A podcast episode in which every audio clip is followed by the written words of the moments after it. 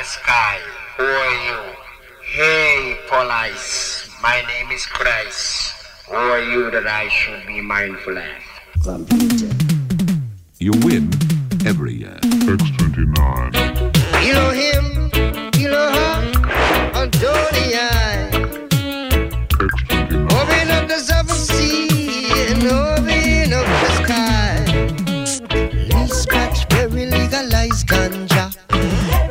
chicky, chicky, chicky, chick. You win. These cats very legal, like collie. Skank, skank, skank. These cats very legal, like ganja. Chick, you win. Chick, chick.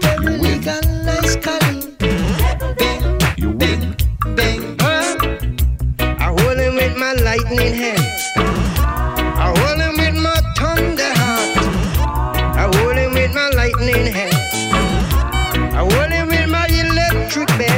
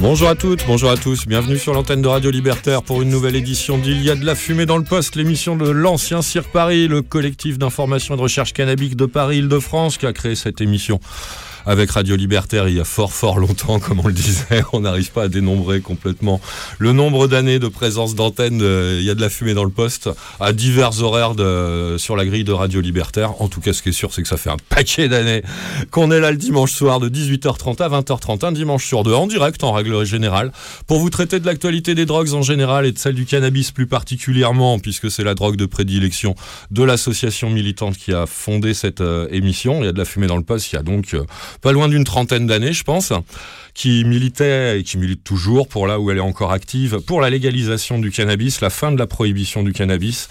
On aura l'occasion de détailler un petit peu plus aujourd'hui encore, bien sûr, à travers l'actualité, euh, euh, l'esprit et, euh, et les revendications de ce genre de collectif, donc anti-prohibitionniste du cannabis. On peut même extrapoler aux autres drogues avec tout un tas de tout un tas de, spécificités, bien sûr, quand on rentre dans le détail. Bref, c'est Max, l'animateur habituel de Y'a de la fumée dans le poste, qui est le plaisir de vous retrouver en direct ce dimanche 20 novembre 2022 sur les ondes de la plus rebelle des radios, j'ai nommé Radio Libertaire, la voix sans Dieu, sans mètres, sans publicité de la Fédération anarchiste. Soit vous êtes sur 89.4 si vous nous écoutez via la FM, soit vous êtes sur radio-libertaire.net ou .org, par exemple, pour le, le pourvoyeur principal de contenu de Radio Libertaire sur Internet, le site de Radio Libertaire, où vous pouvez trouver, donc à part le streaming du direct, les grilles de téléchargement, la présentation des émissions, euh, l'agenda et tout ce qu'il faut savoir aussi pour soutenir Radio Libertaire, radio-libertaire.net ou .org. Les deux fonctionnent, je crois, aux dernières nouvelles. Euh, on est donc le dimanche 20 novembre, je l'ai déjà dit, et Davou est en régie Jacques Perdereau, comme c'est la grande habitude depuis ô combien d'années également. Salut à toi, C'est Davou. vrai, c'est vrai, mine de rien. Ah Bonsoir ouais, à ouais, à tous. Bonsoir Max. Ouais, ouais, j'y pensais parce que figure-toi que je me suis retrouvé à ta place il y a pas si longtemps que ça, il y a une vrai. semaine tout seul à des moments. et Ah, je me ouais. disais, Putain, ça fait un moment que Davou euh, il vient me dépanner ça et que j'ai plus besoin d'être au four et au moulin euh, les dimanches de fumer dans le poste. Très très appréciable. Hum, Salut à toi et merci. Et on a un invité aujourd'hui que vous connaissez bien, c'est Farid Gaywesh. Salut à toi Farid. Salut Max, salut Davou, salut à tous et à toutes. Farid. Comme, comme euh, je fais à chaque fois que tu viens, euh, je balance quelques étiquettes qu'on peut, euh, qu'on peut t'appliquer. Euh, Encode, on va en parler plus tard. euh, euh, association internationaliste euh, au niveau de, de la politique des drogues. On va, on va l'aborder aujourd'hui à travers l'information.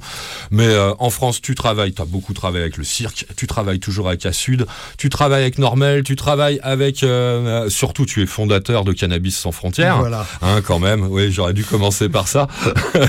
tu travailles avec euh, FAT, avec plein de A, Voilà. 3 ou 4 A, je sais plus, etc. Des approches etc.. alternatives en matière d'addiction. Voilà, très bien, etc. Bref, tu es un des principaux activistes euh, militants pour la fin de la prohibition des drogues à Paris, en France et en Europe de- depuis déjà aussi un grand paquet d'années qu'on va pas non plus s'amuser à dénombrer. Ouais. Hein, on est dimanche soir, on va essayer de garder le moral. Euh, salut à toi Farid, tu vas bien? Ben écoute, oui, ça va. euh, Moi, j'ai euh, réussi à échapper au virus dans l'immédiat. Donc tout va bien, je, je pète la forme. Moi, j'en suis guéri. Comme vous l'entendez, c'était nettement moins brillant à ces mêmes micros il y a deux semaines, hein, la dernière fumée où j'étais déjà très enroué. Ça va nettement mieux, mais je suis passé par des, des- des stades pas terribles. Coup de bol, c'était un dimanche sans émission. Bref, allez, assez parlé euh, de trucs qui intéressent personne. On est, je l'ai dit pour la troisième fois, le 20 novembre 2022, et forcément, nous avons des choses à vous raconter qui viennent de l'actualité des drogues en général. Pas mal euh, les drogues en général aujourd'hui. On va commencer euh, dès le début avec euh, la seule affaire française que, que j'envisageais d'aborder, à moins que t'en, t'en, t'en- proposes d'autres, Farid, mais c'est les nouvelles en provenance de Nice. Ça fait plusieurs éditions qu'on s'attarde quand même pas mal sur la politique de- du crack, la politique des injecteurs de rue et tout ça, à Paris comme ailleurs, qu'on s'intéresse à la solution, puisqu'on sait maintenant, grâce à des études de l'INSERM, si j'ai bonne mémoire, que c'est une vraie solution à l'implantation qu'on réclame avec tous les gens concernés, l'implantation de salles de consommation à moindre risque à Paris comme ailleurs. Euh, ben, à Nice, on a notre première déconvenue euh, de cette série qui est arrivée, puisqu'il y avait un déménagement pour un- une création de Carude qui était annoncé depuis déjà pas mal de temps. À Nice, tout le monde s'en réjouissait. C'était officiel, c'était fait, c'était quasiment, euh, ouais, fait, quoi. Il y avait plus qu'à. Eh ben non, hein, Estrosi, fidèle à, son conservatisme habituel, euh, a réussi à faire péter le projet, quoi. En, en municipalité euh, niçoise, le, le déménagement euh, pour l'ouverture de ce Carude niçoise est tombé à l'eau. On détaillera ça en première, euh, première information du jour. C'est la seule donc en, en provenance de France. Côté information, on en a des militantes, c'est pour ça que tu es là aujourd'hui, euh, Bah ouais. Farid. On va vous parler euh, aujourd'hui des Égus. Oui, des états généraux des usagers de substances licites ou illicites. On en avait, on avait déjà évoqué euh, cette manifestation qui est annuelle, qui se passe dans le cadre au moins géographique de la mairie de Paris au mois de décembre tous les ans. C'est ça. Et donc, euh, bah, tu es là pour nous annoncer la, c'est la 13e édition, je crois, cette ça. année, et son contenu euh, tout à l'heure dans, dans Il y a de la fumée dans le poste, ces Égus à la sauce 2022 qui auront lieu autour du, bah, qui auront lieu le 19 décembre prochain. Ça, voilà pour la France. Euh, après, on passera en Allemagne. Ça tombe bien que tu sois là, euh, Farid, Ouais. puisqu'il y a deux semaines, on a détaillé le pré-projet de loi, l'avant-projet de loi allemand euh, de légalisation du cannabis. Tu vas pouvoir donc rebondir là-dessus et nous donner ton point de vue sur, euh, sur cette publication du gouvernement. Euh, du gouvernement allemand qui a eu lieu il y a trois semaines euh, maintenant. L'info du jour en provenance d'Allemagne concernant un sujet qui nous touche toi et moi Ouais, et nous, euh, ce sont les Cannabis Social Club avec la, la création, le lancement d'une association collective pour porter la voix et les revendications des Cannabis Social Club allemands. Euh, et ça, c'est très intéressant à nos yeux libertaires, bien entendu, puisque les Cannabis Social Club restent un modèle exemplaire à tout point de vue, y compris au point de vue éthique de production et de distribution du cannabis. Donc euh, on va détailler ça ensemble. Voilà pour l'Allemagne. On ira bien sûr faire un tour aux États-Unis, puisque Il y a plein de bonnes nouvelles. les midterms vi- viennent de passer. On a détaillé tous les espoirs il y a deux semaines. Maintenant, bah, c'est l'heure des verdicts. Si vous n'avez pas suivi les informations euh, de la quinzaine, nous, on l'a fait pour vous. Sur les cinq ou six États qu'on vous annonçait euh, candidats à la légalisation, deux ont, ont voté pour. Allez, je vous donne tout de suite leurs noms. Ce sont le Maryland et le Missouri. Pour tous les autres que j'ai cités, qu'on redétaillera tout à l'heure vite fait, euh, c'est un échec du, du référendum de légalisation. C'est donc acquis pour deux nouveaux États, ce qui porte le nombre à 21 États des États-Unis d'Amérique qui légalisent le cannabis récréatif, euh, au Maryland et au Missouri donc. On restera un petit peu aux États-Unis pour s'insurger quand même sur le drôle de sort qui est euh, réservé à une joueuse de basketball professionnelle euh, de là-bas. Hein. T'en as entendu parler, Farid? Elle s'appelle Britney Griner. Gr- Greener, Greener, je dois dire. Je suis pas Greener. spectateur Oui, elle est de. toujours euh, détenue, une otage euh, quelque part euh, par le pouvoir russe. euh, Et, et la nouveauté, l'actualité étant qu'elle est transférée dans un Ouais. centre de rééducation. Elle- On l'extrait de tôle, ce qui est déjà pas sympa, la tôle à Moscou ou dans ses environs, pour l'envoyer on ne sait où pour l'instant, dans un centre de rééducation. bah c'est triste. Oui, ah, et c'est très inquiétant. Très, très inquiétant. Euh, voilà, qu'est-ce qu'on a encore à vous dire? Un petit tour peut-être par le Canada euh, pour évoquer la crise des opioïdes avec des statistiques euh, assez inquiétantes du côté de la Colombie-Britannique. Voilà, moi j'ai fait le tour. J'ai cité les aigus. T'as d'autres sujets à aborder, Bah, toi, écoute, je rebondirai dessus, mais c'est vrai que pour moi, le, le truc le plus important, c'est ce qui se passe euh, en Allemagne. euh, et euh, et c'est vrai que ça va entraîner peut-être, je l'espère, euh, d'autres euh, évolutions en Europe. Et puis après, ben oui, la situation française, elle continue d'être déplorable. J'ai pléthore de petites Ah brèves ici, avec euh, des gens interpellés, des, euh, des saisies, des destructions, etc. ce que je n'ai pas fait depuis au moins un mois, un mois et demi dans la euh, fumée dans le poste, mais tu sais qu'on est coutumier de ça. ouais. La répression se porte toujours aussi bien. Oui, oui, c'est ça. Et puis elle est toujours autant d'actualité avec les spots euh, du gouvernement qui veut nous enfumer davantage. Ouais. D'un côté, j'allais dire désinformation, c'est comme ça que le cirque Ouais. présentait les campagnes de communication. euh, de prévention de l'usage euh, des drogues par les, les différents gouvernements, on n'en est pas loin. En tout cas, euh, noyer le poisson dans un océan de moralisme, ça c'est sûr. Euh, ça c'est sûr. Et l'arbitraire euh, policier et judiciaire qui continue de s'abattre sur tout un tas d'usagers, d'usagères, d'autoproducteurs, d'autoproductrices aussi, c'est la saison là. Ils ont été euh, pourchassés tout septembre-octobre. Là, c'est la période où beaucoup passent en comparution immédiate devant les tribunaux des, des régions où ils ont été interpellés. Donc, on- pareil, on pense à eux et on leur adresse euh, toute notre solidarité face à cette espèce de chasse aux sorcières de l'usager, l'usagère de cannabis responsable à nos yeux, qui est l'auto- l'autoproducteur ou l'autoproductrice. On a bien dit autoproducteur ou autoproductrice de cannabis. Voilà à peu près donc pour le sommaire de cette fumée dans le poste sur Radio Libertaire de ce dimanche 22 novembre 2022 en direct. On commence tout de suite par un, notre petit tour en musique euh, du jour avec euh, bah, un retour du groupe, Gwendoline, un second extrait que je vous propose tout de suite euh, en premier morceau de cette sélection musicale que je vous ai concocté une fois de plus pour vous les auditrices et les auditeurs de Radio Libertaire. Gwendoline nous interprète cette fois-ci Vol de bière sur Radio Libertaire dans Il y a de la fumée dans le poste.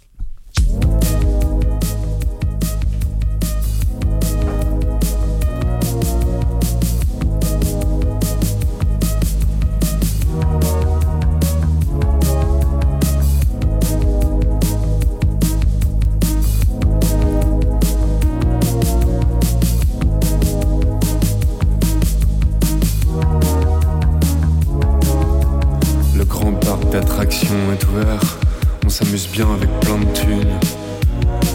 Moi j'attends que ce soit l'hiver et faire fondre le givre sur le bitume. Plus un endroit n'a l'air fréquentable, l'impression d'être comme un chien à la SPA. Mais je ne veux même plus avoir de maître au bout d'une laisse. C'est moi qui vais te la mettre.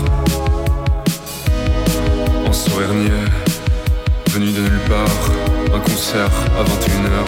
Je cherche 21 balles, une connasse au bar, je me tire 22 balles. Une marée de cassos à contresens, je suis la fièvre de ce pays.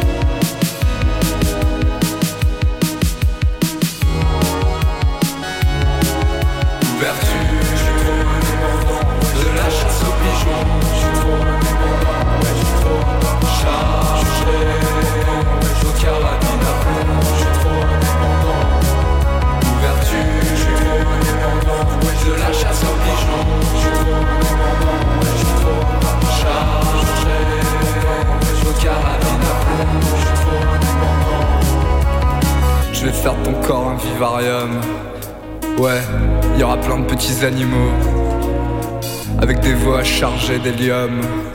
On paiera pour visiter le zoo.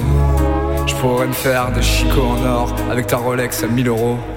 Et sans trop faire d'efforts, m'amuser à crucifier ta merco.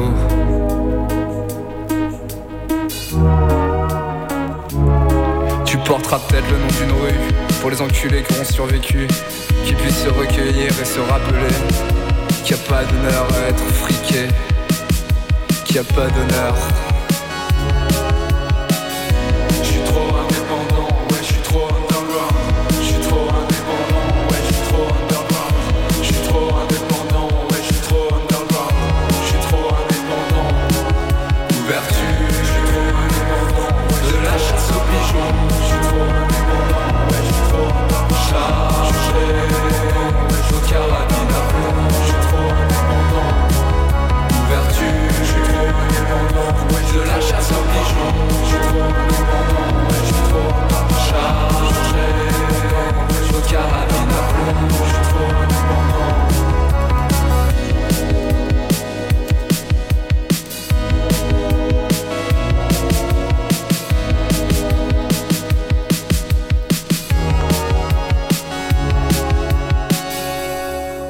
Radio Libertaire, la voix sans Dieu sans mettre ni publicité de la Fédération anarchiste 89.4 FM ou www.radio-libertaire.net ou .org. Ce morceau, c'était Gwendoline. Il s'appelle Vol de bière, le morceau extrait de leur unique album pour le moment. Après ces gobelets, bon, c'est sorti, eh ben, comme l'autre fois, je suis toujours dans l'embarras pour vous dire, c'est sorti il y a deux ans en Espagne, alors que c'est un groupe de Rennes euh, minuscule. Là, c'est sorti en France il y a quelques, enfin bon, on va dire c'est de cette année en tout cas en France sur un label qui a l'air de s'appeler Mega. Voilà, voilà, ça y a de la fumée dans le poste. Euh, on va commencer pour de vrai notre petit tour de la quinzaine de l'actualité des drogues en général et de celle du cannabis en particulier, avec, pour commencer et pour changer, une mauvaise nouvelle. Eh oui. Euh, oui, bon, quand on voit d'où ça vient, on est moins surpris. hein, ça nous vient de la municipalité niçoise. Pour ceux qui suivent, hein, Estrosi, Christian Estrosi, qui a fait son coming out de macroniste il y a quand même quelques temps, mais on va pouvoir voir que bon, euh, ça l'en ça l'engage pas dans aucun progressisme qui soit pour autant. hein. Puisque il est question, il était question, je dois parler à l'imparfait malheureusement quand j'aborde ce projet qui était concret hein, euh, au sein de la ville de Nice. C'est 20 minutes hein, qui nous informe le site internet 20minutes.fr, un article intitulé Nice, deux points, il n'y aura finalement pas de centre d'accompagnement d'usagers de drogue, drogue avec un S, en centre-ville. C'est un article publié le, le 7 novembre dernier sur le site 20minutes.fr. On apprend donc que ce projet qui était défini, qui était accepté, qui était même financé, je crois, et tout, depuis déjà un, un bon moment, hein, pour, pour tout le monde, c'était acquis, de, de transfert d'un centre d'accueil et d'accompagnement à la réduction des risques pour usagers de drogue. Si je vous fais le, le sigle de tous ces mots que je viens de vous donner, ça donne CARUD. Oui, mais on l'appelle comme ça en général. Oui, nous on dit tous CARUD. Bon, hein, voilà, pour celles et ceux qui savaient pas, ça veut dire tout ça, hein, euh, CARUD. Donc on n'est pas dans le cadre de l'implantation d'une salle de consommation à moindre risque. Pas une SCMR, pas une expérimentation, un CARUD, euh, Donc- une politique euh, développée par l'État depuis euh, dans la loi depuis 2006. donc, Exactement. Et donc, euh, voilà, on n'est pas dans le cadre, oh, combien polémique, il est vrai, dans tout un tas de quartiers. Alors, j'imagine qu'à Nice, si on leur dit il y a une salle de shoot, parce qu'on leur dira comme ça à Nice, hein, on parle comme ça à Nice. S'il y a une salle de shoot qui va venir dans votre quartier, on imagine tout de suite les, les vieilles bigotes là, euh, monter sur le, le haut de leurs escarpins. Bon, d'accord. Ben non, c'est pas ça. C'est un CARUD. C'est un centre qui est destiné à dispenser les principaux vecteurs de réduction des risques à l'usage de drogue, de prévention, d'éducation, d'accompagnement à l'usage de drogue, non pas à accueillir des, des usagers ou usagères de drogue pour qu'ils fassent euh, un usage Pour, euh, consomme- euh, pour consommer dans les locaux. Non, non, c'est pas ça dont il est question. Que les choses soient bien claires. C'est un simple carut, comme euh, tu l'as dit, politique étatique, financé par l'État, euh, accepté partout. euh, non, bah, bref, ce qui devait passer, donc, c'est que ce, ce carut, qui est, euh, enfin, ce- cet établissement qui devait s'ouvrir, devait être géré. Euh, je retrouve plus le, nom de l'association, mince, je le trouve plus, c'est pas grave. Euh, ah voilà, la Fondation de Nice, je crois que c'est ça. Ce Carud, voilà, géré par la Fondation de Nice, devait déménager sous peu, c'est ce qui était prévu dans le projet, au 6 boulevard Tsarevitch. C'était prévu depuis plusieurs mois, précise le, le journal 20minutes.fr. Euh, et ça a été balayé, puisque depuis mi-septembre, le maire de Nice, Christian Estrosi, donc, se déclarait vivement opposé à ce, projet, puisqu'il avait été, euh, bien sûr, saisi par euh, ce qu'il qualifie dans un, dans un communiqué, ouvrez les guillemets, des riverains inquiets de voir s'implanter ce carude près d'un jardin d'enfants et d'importants établissements d'enseignement. Voilà, donc on est en plein dans la polémique très, très moraliste hein, quand même, hein, euh, clairement, euh, qu'on connaît aussi dans les quartiers parisiens et un peu partout. Mais sauf qu'ici, c'est ici, c'est quand on parle de salles de conso. Euh, les carudes, on arrive encore à les implanter à peu près où on veut. Bref. Donc, euh, qu'est-ce qu'il a fait, Strosi C'est que au moment où le déménagement devait bien, enfin, arrivait, quoi, il a, euh, il a convoqué une espèce de, une espèce de, de réunion euh, municipale organisée avec, c'est toujours entre guillemets dans l'article, l'ensemble des parties concernées. Euh, alors c'est l'ARS, l'agence de, santé Régionale. régionale. Quand on lit le reste de l'ar- l'article, on comprend. hein, euh, il avait déjà demandé, euh, il avait déjà saisi cette ARS, euh, Christian Estrosi, pour leur demander de, c'est toujours dans le communiqué, renoncer à ce projet de déménagement de Carude, entre guillemets dans l'article. L'ARS, la, euh, la Fondation de Nice, donc gérante de ce Carude, et le groupe SOS, dont on ne sait pas plus que ça dans l'article. Donc tous ces gens-là se sont réunis sous la présidence de Christian Estrosi à la mairie euh, il y, a, il y a une dizaine de jours.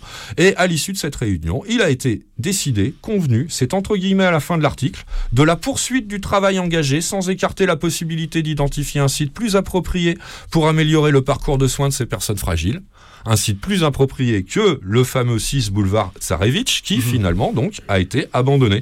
Ce projet de déménagement et donc d'ouverture d'un local efficace pour ce carude niçois a été euh, annulé, complètement annulé au cours de cette réunion euh, présidée par la municipalité niçoise. Voilà ce que, ce que, nous, ce que nous apprend le site 20minutes.fr dans cet article. On était un petit peu au courant de ça, on n'avait pas eu le, le fin mot de l'histoire. hein, euh, ça date de quoi? Ça date de, bah, de la semaine dernière, hein, c'est ça, c'est en début de semaine dernière apparemment que cette réunion a eu lieu.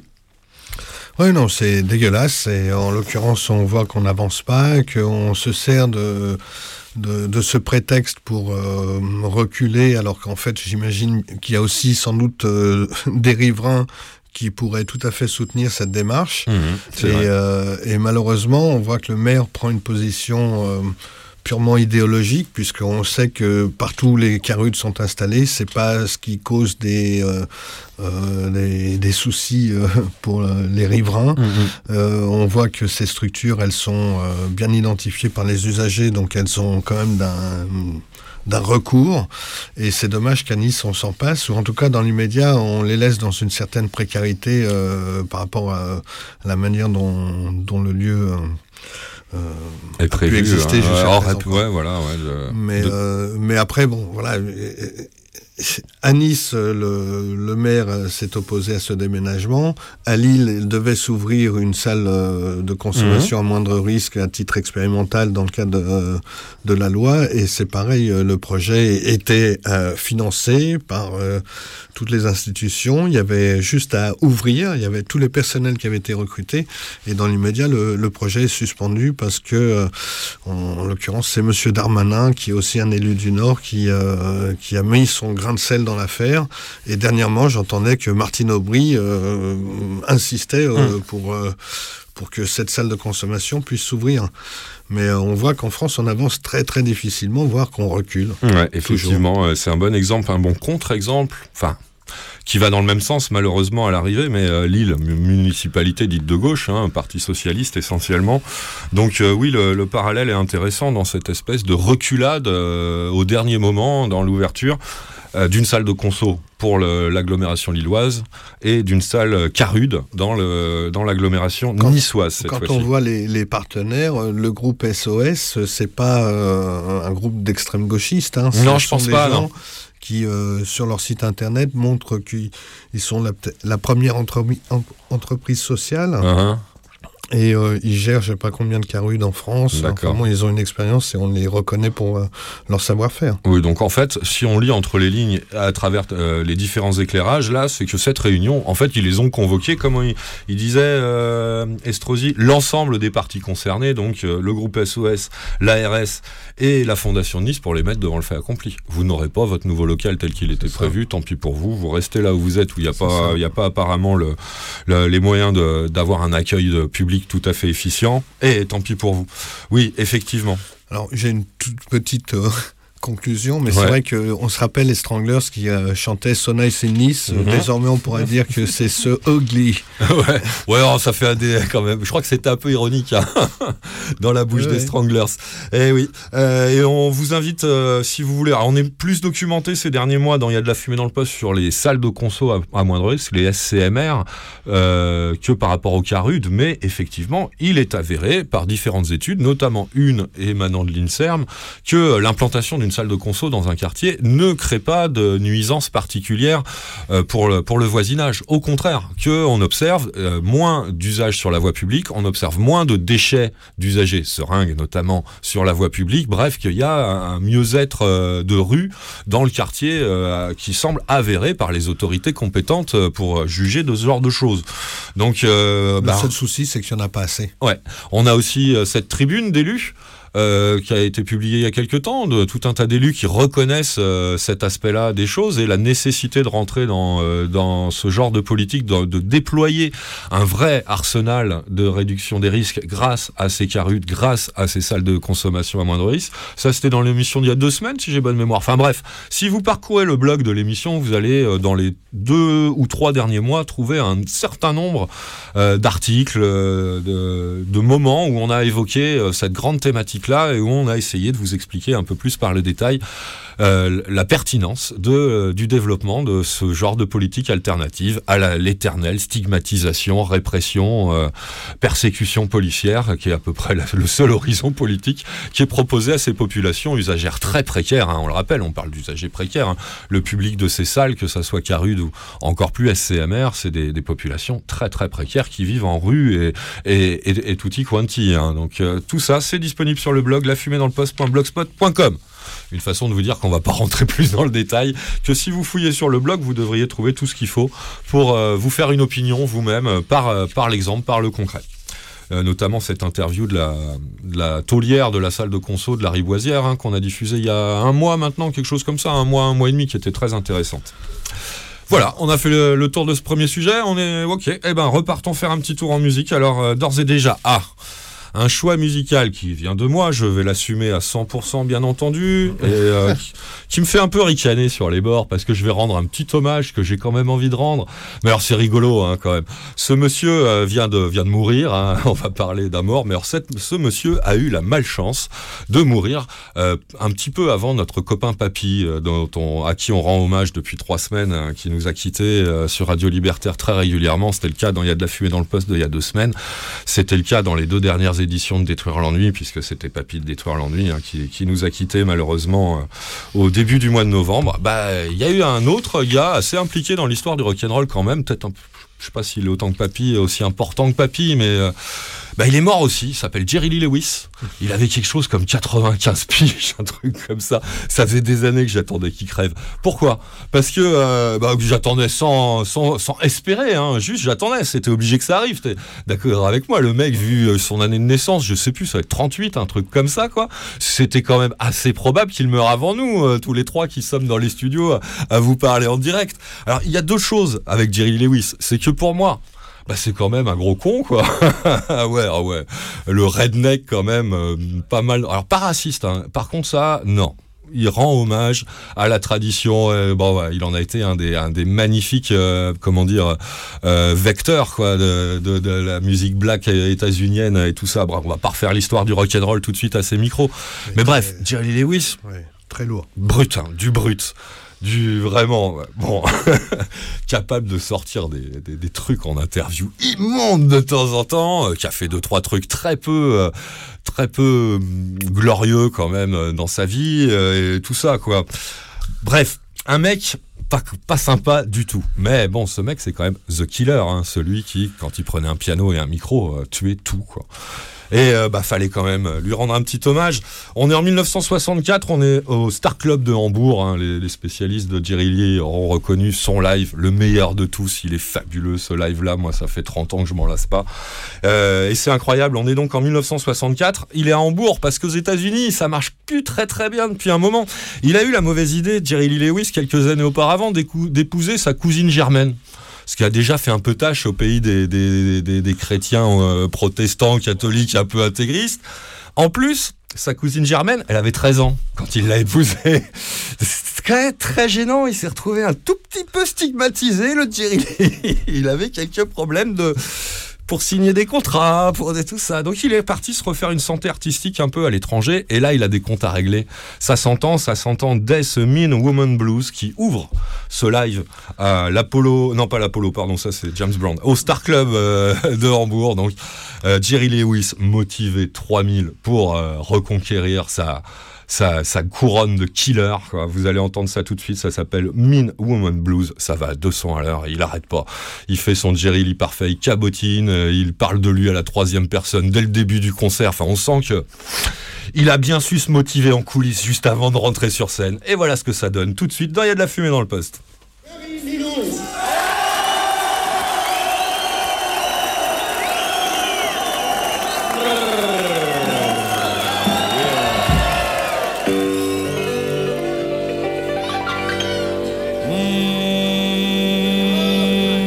Got a woman mean as she can be.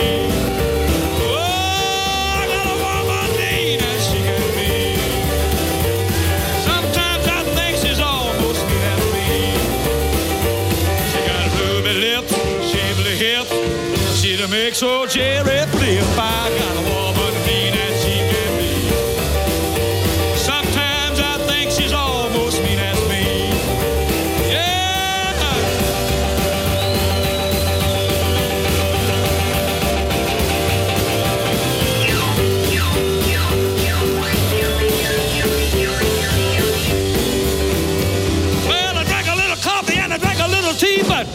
jelly, jelly, the thing I'm gonna make got a woman, she can be. Yeah, time I'm gonna that she's all I'm me.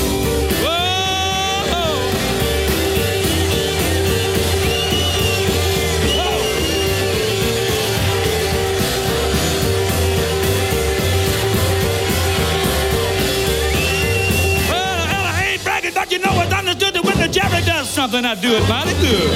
Got a woman Venus.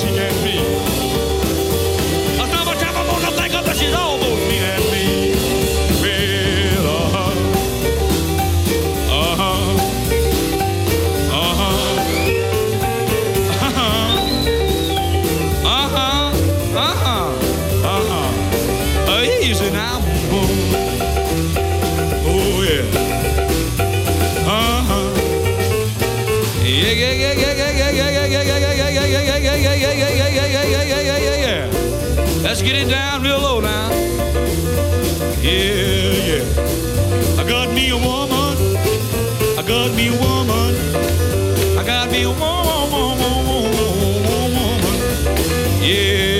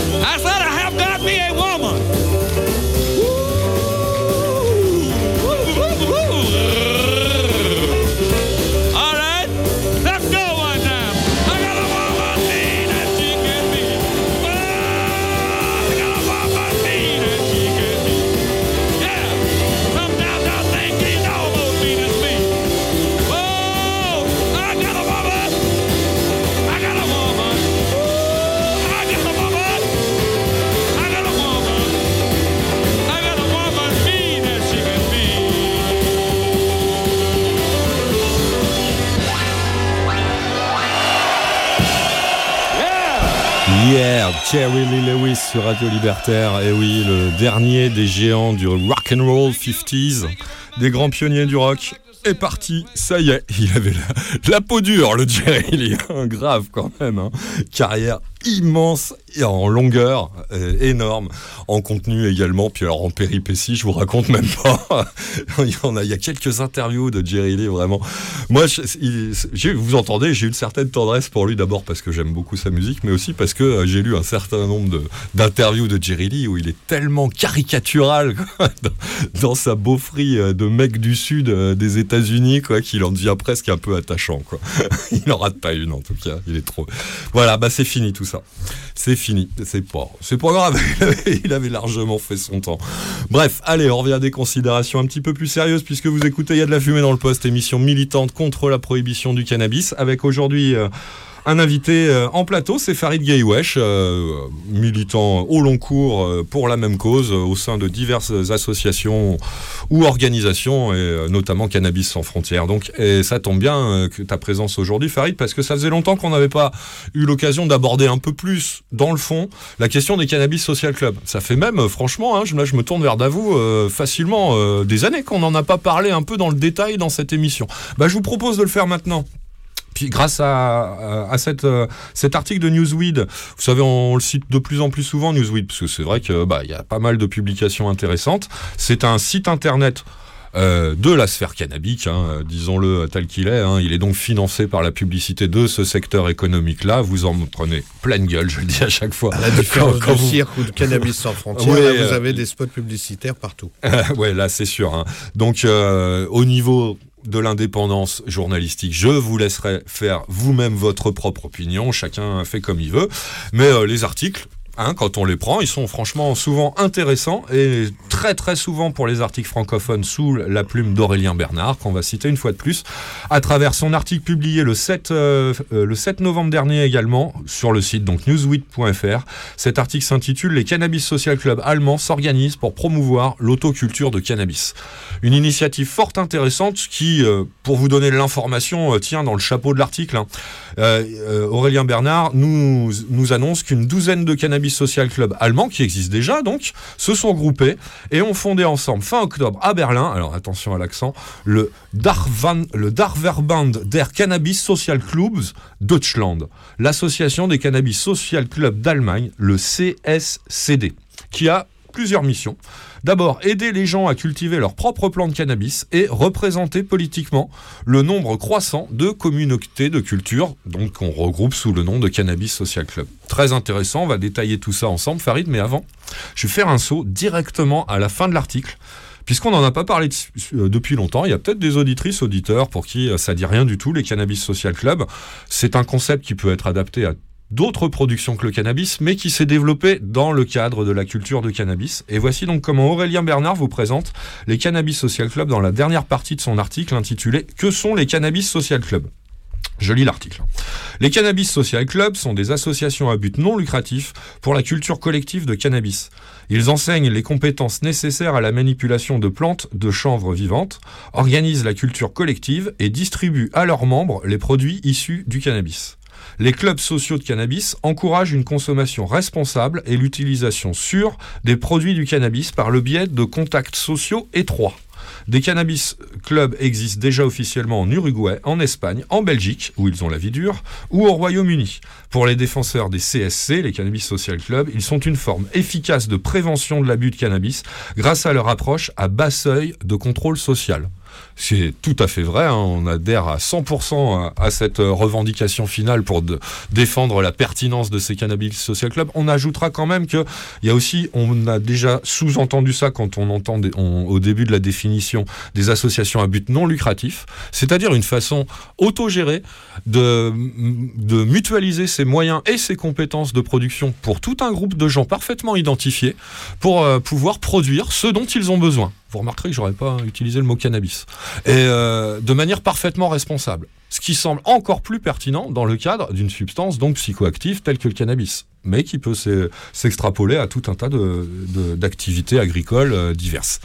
Et c'est pour ça donc que, que ça soit le cirque, du temps où il était encore actif à Paris et que c'était vraiment lui qui animait euh, cette émission, ou nous, euh, depuis qu'on a pris la relève dans Il y a de la fumée dans le poste, on soutient à fond euh, l'initiative de- des Cannabis Social Club comme étant vraiment un modèle pertinent, raisonnable, alternatif à la société de production et la société de profit et tout ça, autogérée, autocontrôlée, bref, euh, parfaitement pertinente dans le cadre euh, d'une évolution de la société qu'on souhaite très fortement à ces micros, à cette antenne, mais qui semble aussi tout à fait de plus en plus urgente et nécessaire à l'aune de l'actualité récente.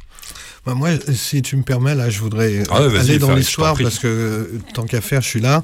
Et puis, si on peut aller plus Ah loin ouais, dans le sujet. Donc, à l'époque, en 2003, au sein de l'ENCODE, on se pose la question de pro- euh, proposer un modèle alternatif.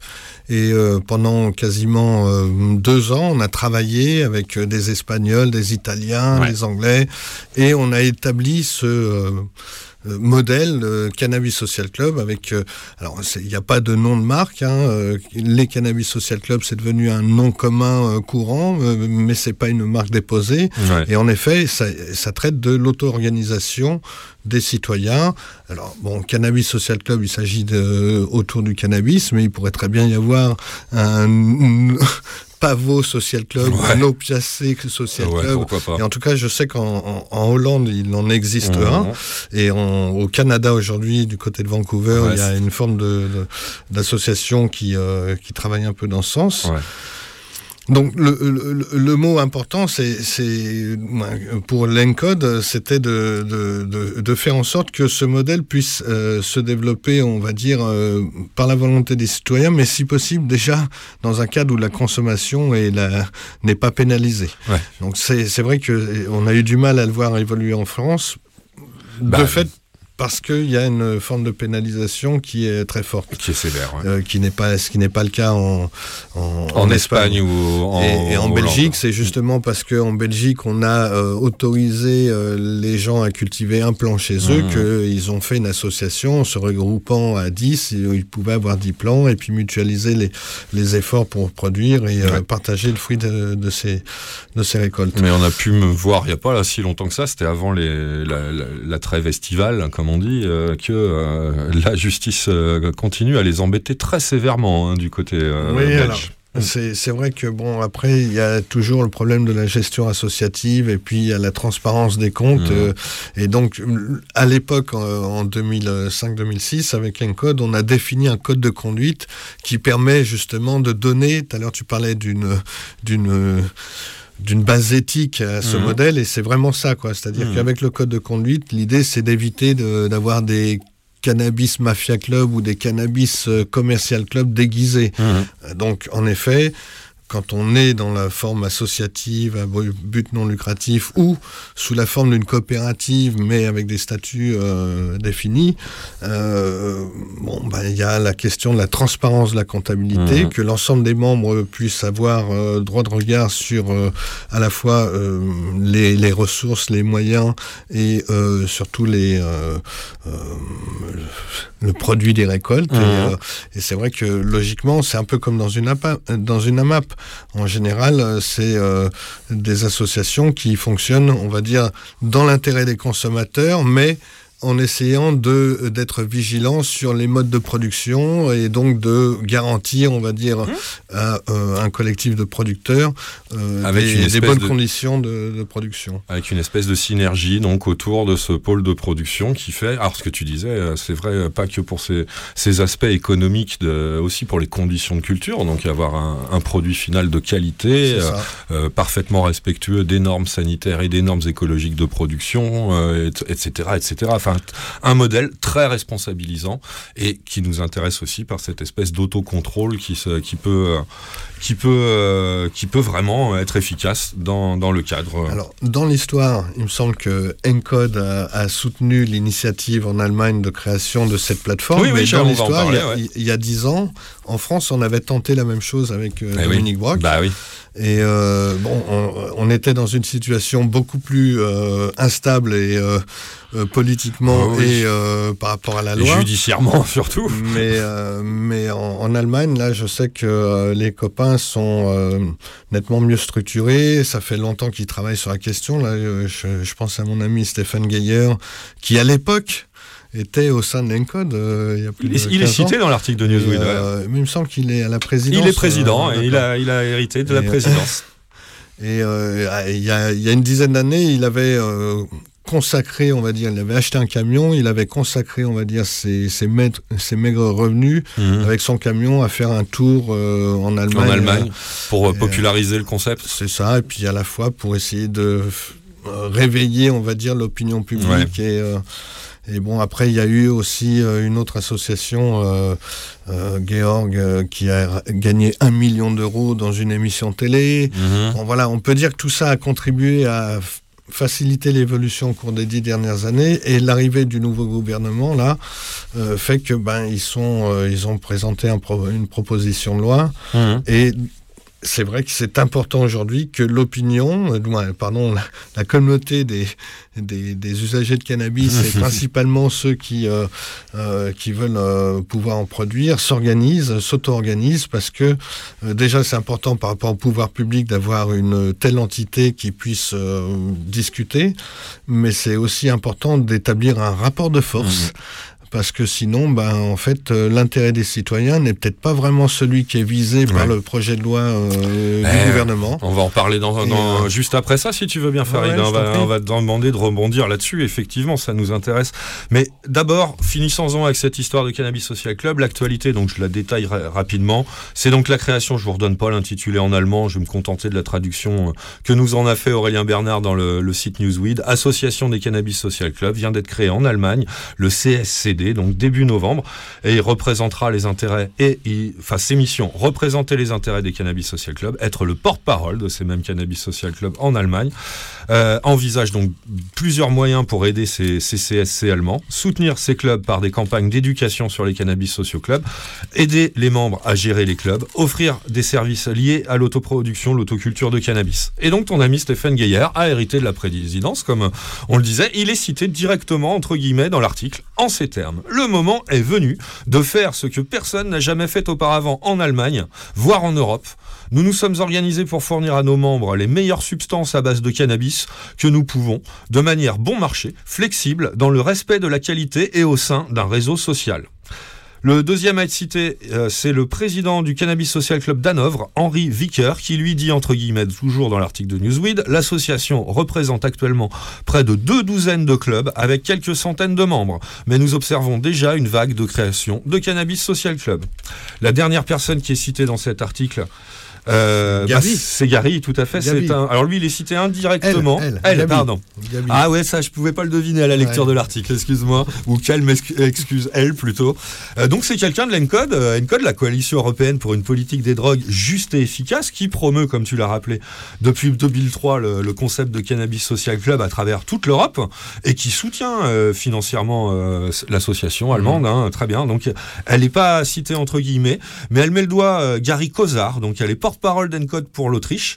Euh, elle euh, met le doigt sur euh, un truc important, c'est que elle précise donc que toute l'Europe attend de voir ce qui va se passer en Allemagne et que, à ce titre, les erreurs commises dans la future réglementation allemande seraient inquiétantes puisque c'est le premier pays d'Europe à légaliser et donc elle risque de se répercuter dans d'autres pays d'Europe qui suivraient le mouvement. C'est ce qu'elle, que laisse entendre donc sa citation indirecte dans l'article de Newsweek.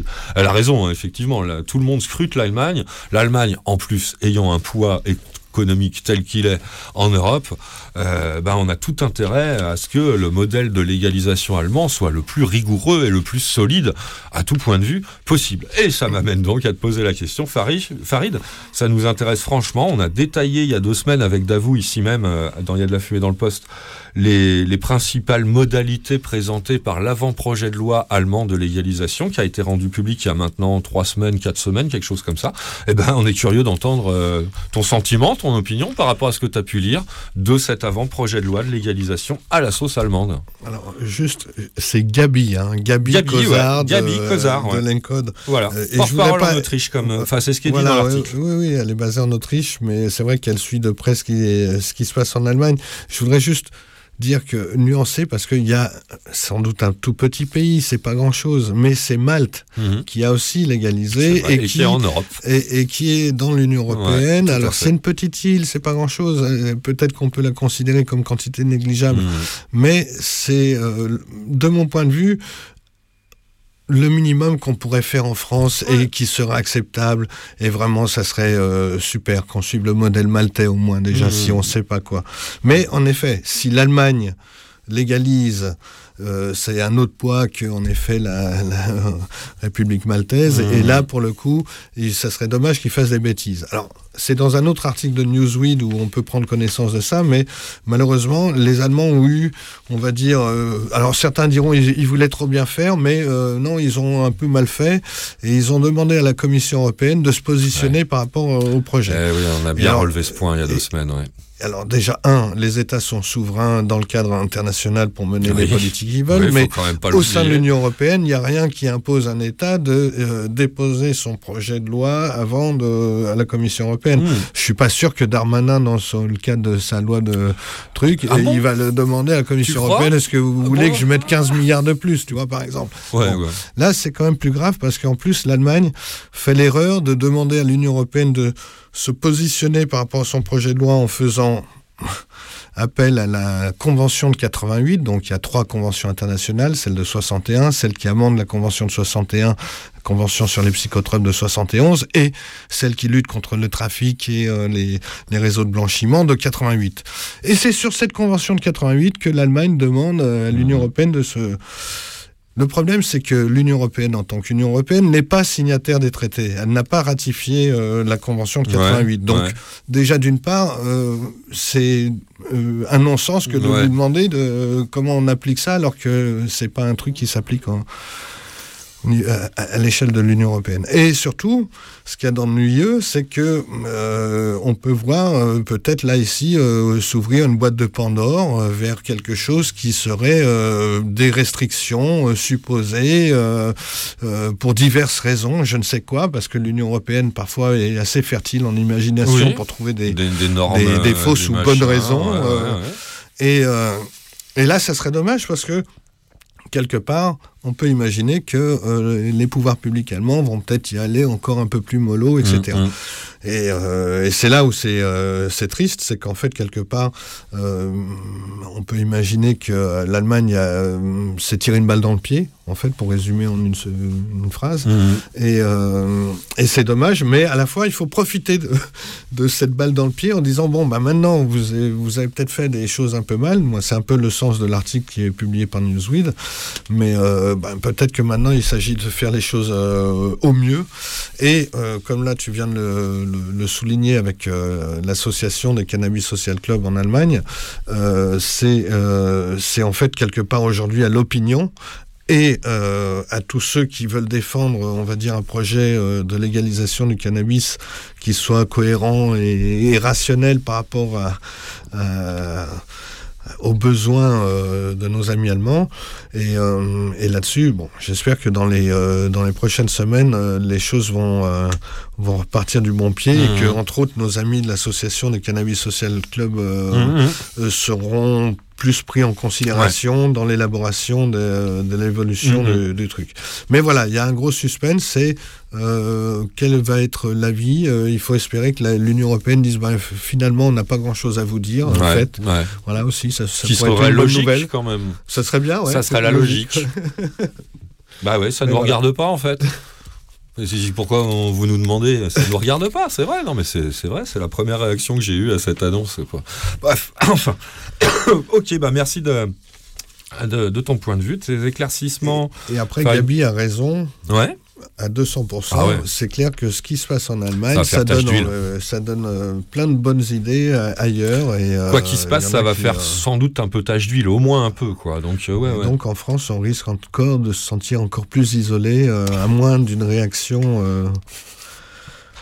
Je préfère pas penser à l'avenir euh, à moyen terme politique de la France. Vraiment. Déjà, c'est très dur de faire des pronostics. Et quoi qu'il arrive, je sais pas si ces pronostics, quels qu'ils soient, soient très réjouissants. Bref, on va donc pas rentrer dans des considérations de politique politicienne générale à la sauce française aujourd'hui. On va rester à l'Allemagne pour aujourd'hui. Un à vous. bon, allez, on repart faire un petit tour en musique, messieurs en studio et messieurs dames, et quoi, comment vous voulez qu'on vous, euh, qu'on vous définisse, d'ailleurs, peu importe. Euh, qui nous écoutait, hein On y retourne Alors, c'est quoi maintenant ça? Ah euh, une demande d'auditeur d'il y a fort longtemps et une envie personnelle euh, qui euh, permet donc d'assouvir les deux d'un seul coup. Un petit retour de la progressive psychédélique allemande dans Il y a de la fumée dans le poste. Ça faisait super longtemps qu'on n'avait pas abordé ce genre d'horizons musicaux euh, planants là.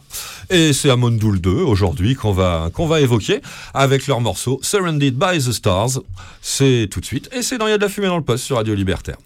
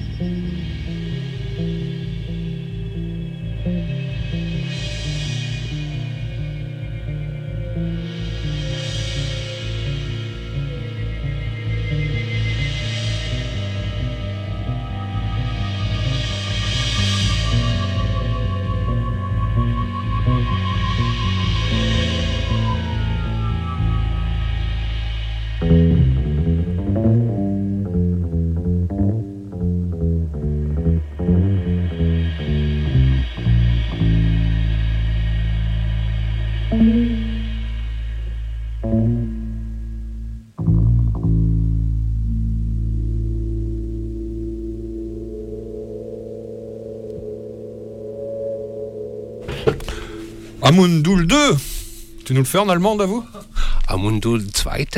Très bien, merci. Danke. Dankeschön. Voilà, le titre est en anglais, Surrounded by the Star. The Stars, pardon, c'est un extrait de leur album Wolf City sorti chez United Artists en 1972 et donc ça venait d'Allemagne. C'est pour ça que je convoquais d'avou à l'accent germanique beaucoup plus convaincant que le mien. Excusez-moi. Pas tout à fait, pas tout à fait. Ouais. Tu te débrouilles pas mal quand même. Bon, en tout cas, c'est pas, c'est fini avec l'Allemagne. hein. Euh, on a fini notre détour teuton de, de ce dimanche sur Radio Libertaire. On traverse direct l'Atlantique pour aller aux États-Unis. Allons-y, les résultats des midterms. On avait, euh, Farid, si tu nous as pas écouté il y a deux semaines, détaillé tous Ouais, les. ouais. Bah, grâce à Newsweek, hein, c'est euh, c'est encore une fois Aurélien Bernard qui nous avait bien mâché le travail. Il avait bien résumé les enjeux dans chaque État où, la, à l'occasion des midterms, donc la, la question du- d'un éventuel, euh, d'un- d'une éventuelle légalisation du cannabis était proposée aux électeurs euh, états-uniens par voie de référendum, couplée à ces élections des midterms. Donc, bon, pour les, les résultats généraux, hein, vous, on vous laisse vous documenter par vous-même. Vous avez vu euh, ce que ça a donné. Nous, on est là pour vous parler donc des résultats de ces référendums. Et c'est pas Aurélien Bernard qui nous les donne, c'est dans le monde euh, que Davou m'a envoyé un article qui s'appelle Midterms 2022, deux États légalisent l'usage récréatif du cannabis. C'est le bilan. Donc oui, vous avez tout de suite entendu, si vous étiez là il y a deux semaines, que deux. Deux sur les cinq ou six qu'on évoquait euh, la semaine dernière. C'est pas la- même pas la moitié, c'est dommage. Mais bon, c'est toujours ça de gagner. Et donc on va garder la, bonne nouvelle. euh, le côté bonne nouvelle du truc, c'est que deux États de plus, ça porte le nombre à 21 quand même. Hein. 21 États des États-Unis ont légalisé l'usage récréatif du cannabis à destination des personnes majeures. Suivant les États, ça peut être 18, 19 ou 20 21 ans. Mais euh, voilà, hein, c'est fait. Et les nouveaux États rejoignant le, le- le gros peloton de 19 États de tête, hein, parce que ça commence à faire beaucoup quand même là. hein. Euh, Ouais, ce- il y en a 51, donc. euh, Ouais, on n'est pas à la moitié encore. Mais euh, ouais. Mm. Si on regarde par rapport à la population, c'est quand même une bonne, euh, une bonne moitié de la population qui maintenant vit dans un. Ah, notamment depuis que la Californie a sauté le pas officiel, euh, officiel de la légalisation totale du cannabis, puisque c'est l'État le plus peuplé, largement euh, le plus peu- peuplé des États-Unis, effectivement. Donc bah, ça s'est passé mardi de la semaine dernière, c'était mardi 8 novembre. Euh, vous avez sans doute entendu ça, hein, euh, et machin Trump et machin se tirait la bourre. Bon, c'est pas ça qui nous intéresse. Nous, ce qui nous intéresse, ah, d'un détail, tiens, qui est précisé dans l'article du Monde que pas, que nous n'avions pas donné à ces micros il y a deux c'est que dans les différents États où il y avait le référendum euh, de la légalisation qui était proposé, ils étaient donc cinq, je crois. Et ben la majorité de ces États, à l'exception du Maryland, donc, avaient voté pour Donald Trump lors des dernières euh, présidentielles, celle de celle de 2020. Donc effectivement des États qui semblent avec un électorat assez conservateur. On pouvait craindre euh, plusieurs refus de cette légalisation par, à l'occasion de ces référendums. Bah, ça a été le cas. Donc, deux États. Heureusement, deux États, ce sont le Maryland et le Missouri, euh, ont répondu oui. D'abord le Maryland, qui a décidé que l'usage de cannabis est légalisé pour les personnes majeures. Ce sont les personnes de plus de 21 ans au Maryland, la, la, majorité légale. Et donc, euh, bah, c'est une bonne avance. hein.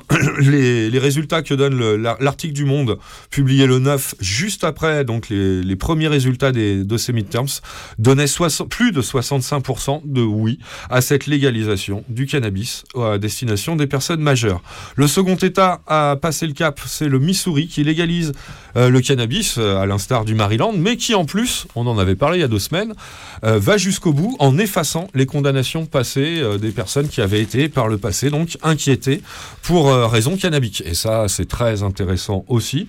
Donc, Ça euh, s'est passé aussi dans d'autres États. Il y avait des mesures juste euh, spécifiques. Ouais, le euh, pardon ou l'effacement, voilà. suivant les cas. Donc, le- en tout cas, là, l'article du Monde nous confirme que ça sera le cas au Missouri, que toutes les, les condamnations vont être effacées du moment, les condamnations en lien avec le cannabis, bien sûr, euh, vont être effacées à condition que euh, ça ne soit pas de la vente pour mineurs ou des conduites sous, le- sous influence cannabique. on, on- on parle de délits mineurs et euh, n'ayant pas causé de violence à autrui. Euh, Donc voilà. ça peut euh, toucher aussi d'autres substances. Je pense par exemple si on avait été condamné parce qu'on avait du LSD. Ouais, peut-être, ouais. par exemple. Ok.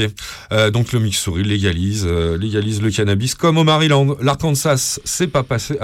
J'ai des résultats pour le Missouri. Oui, alors là c'est une petite majorité. hein.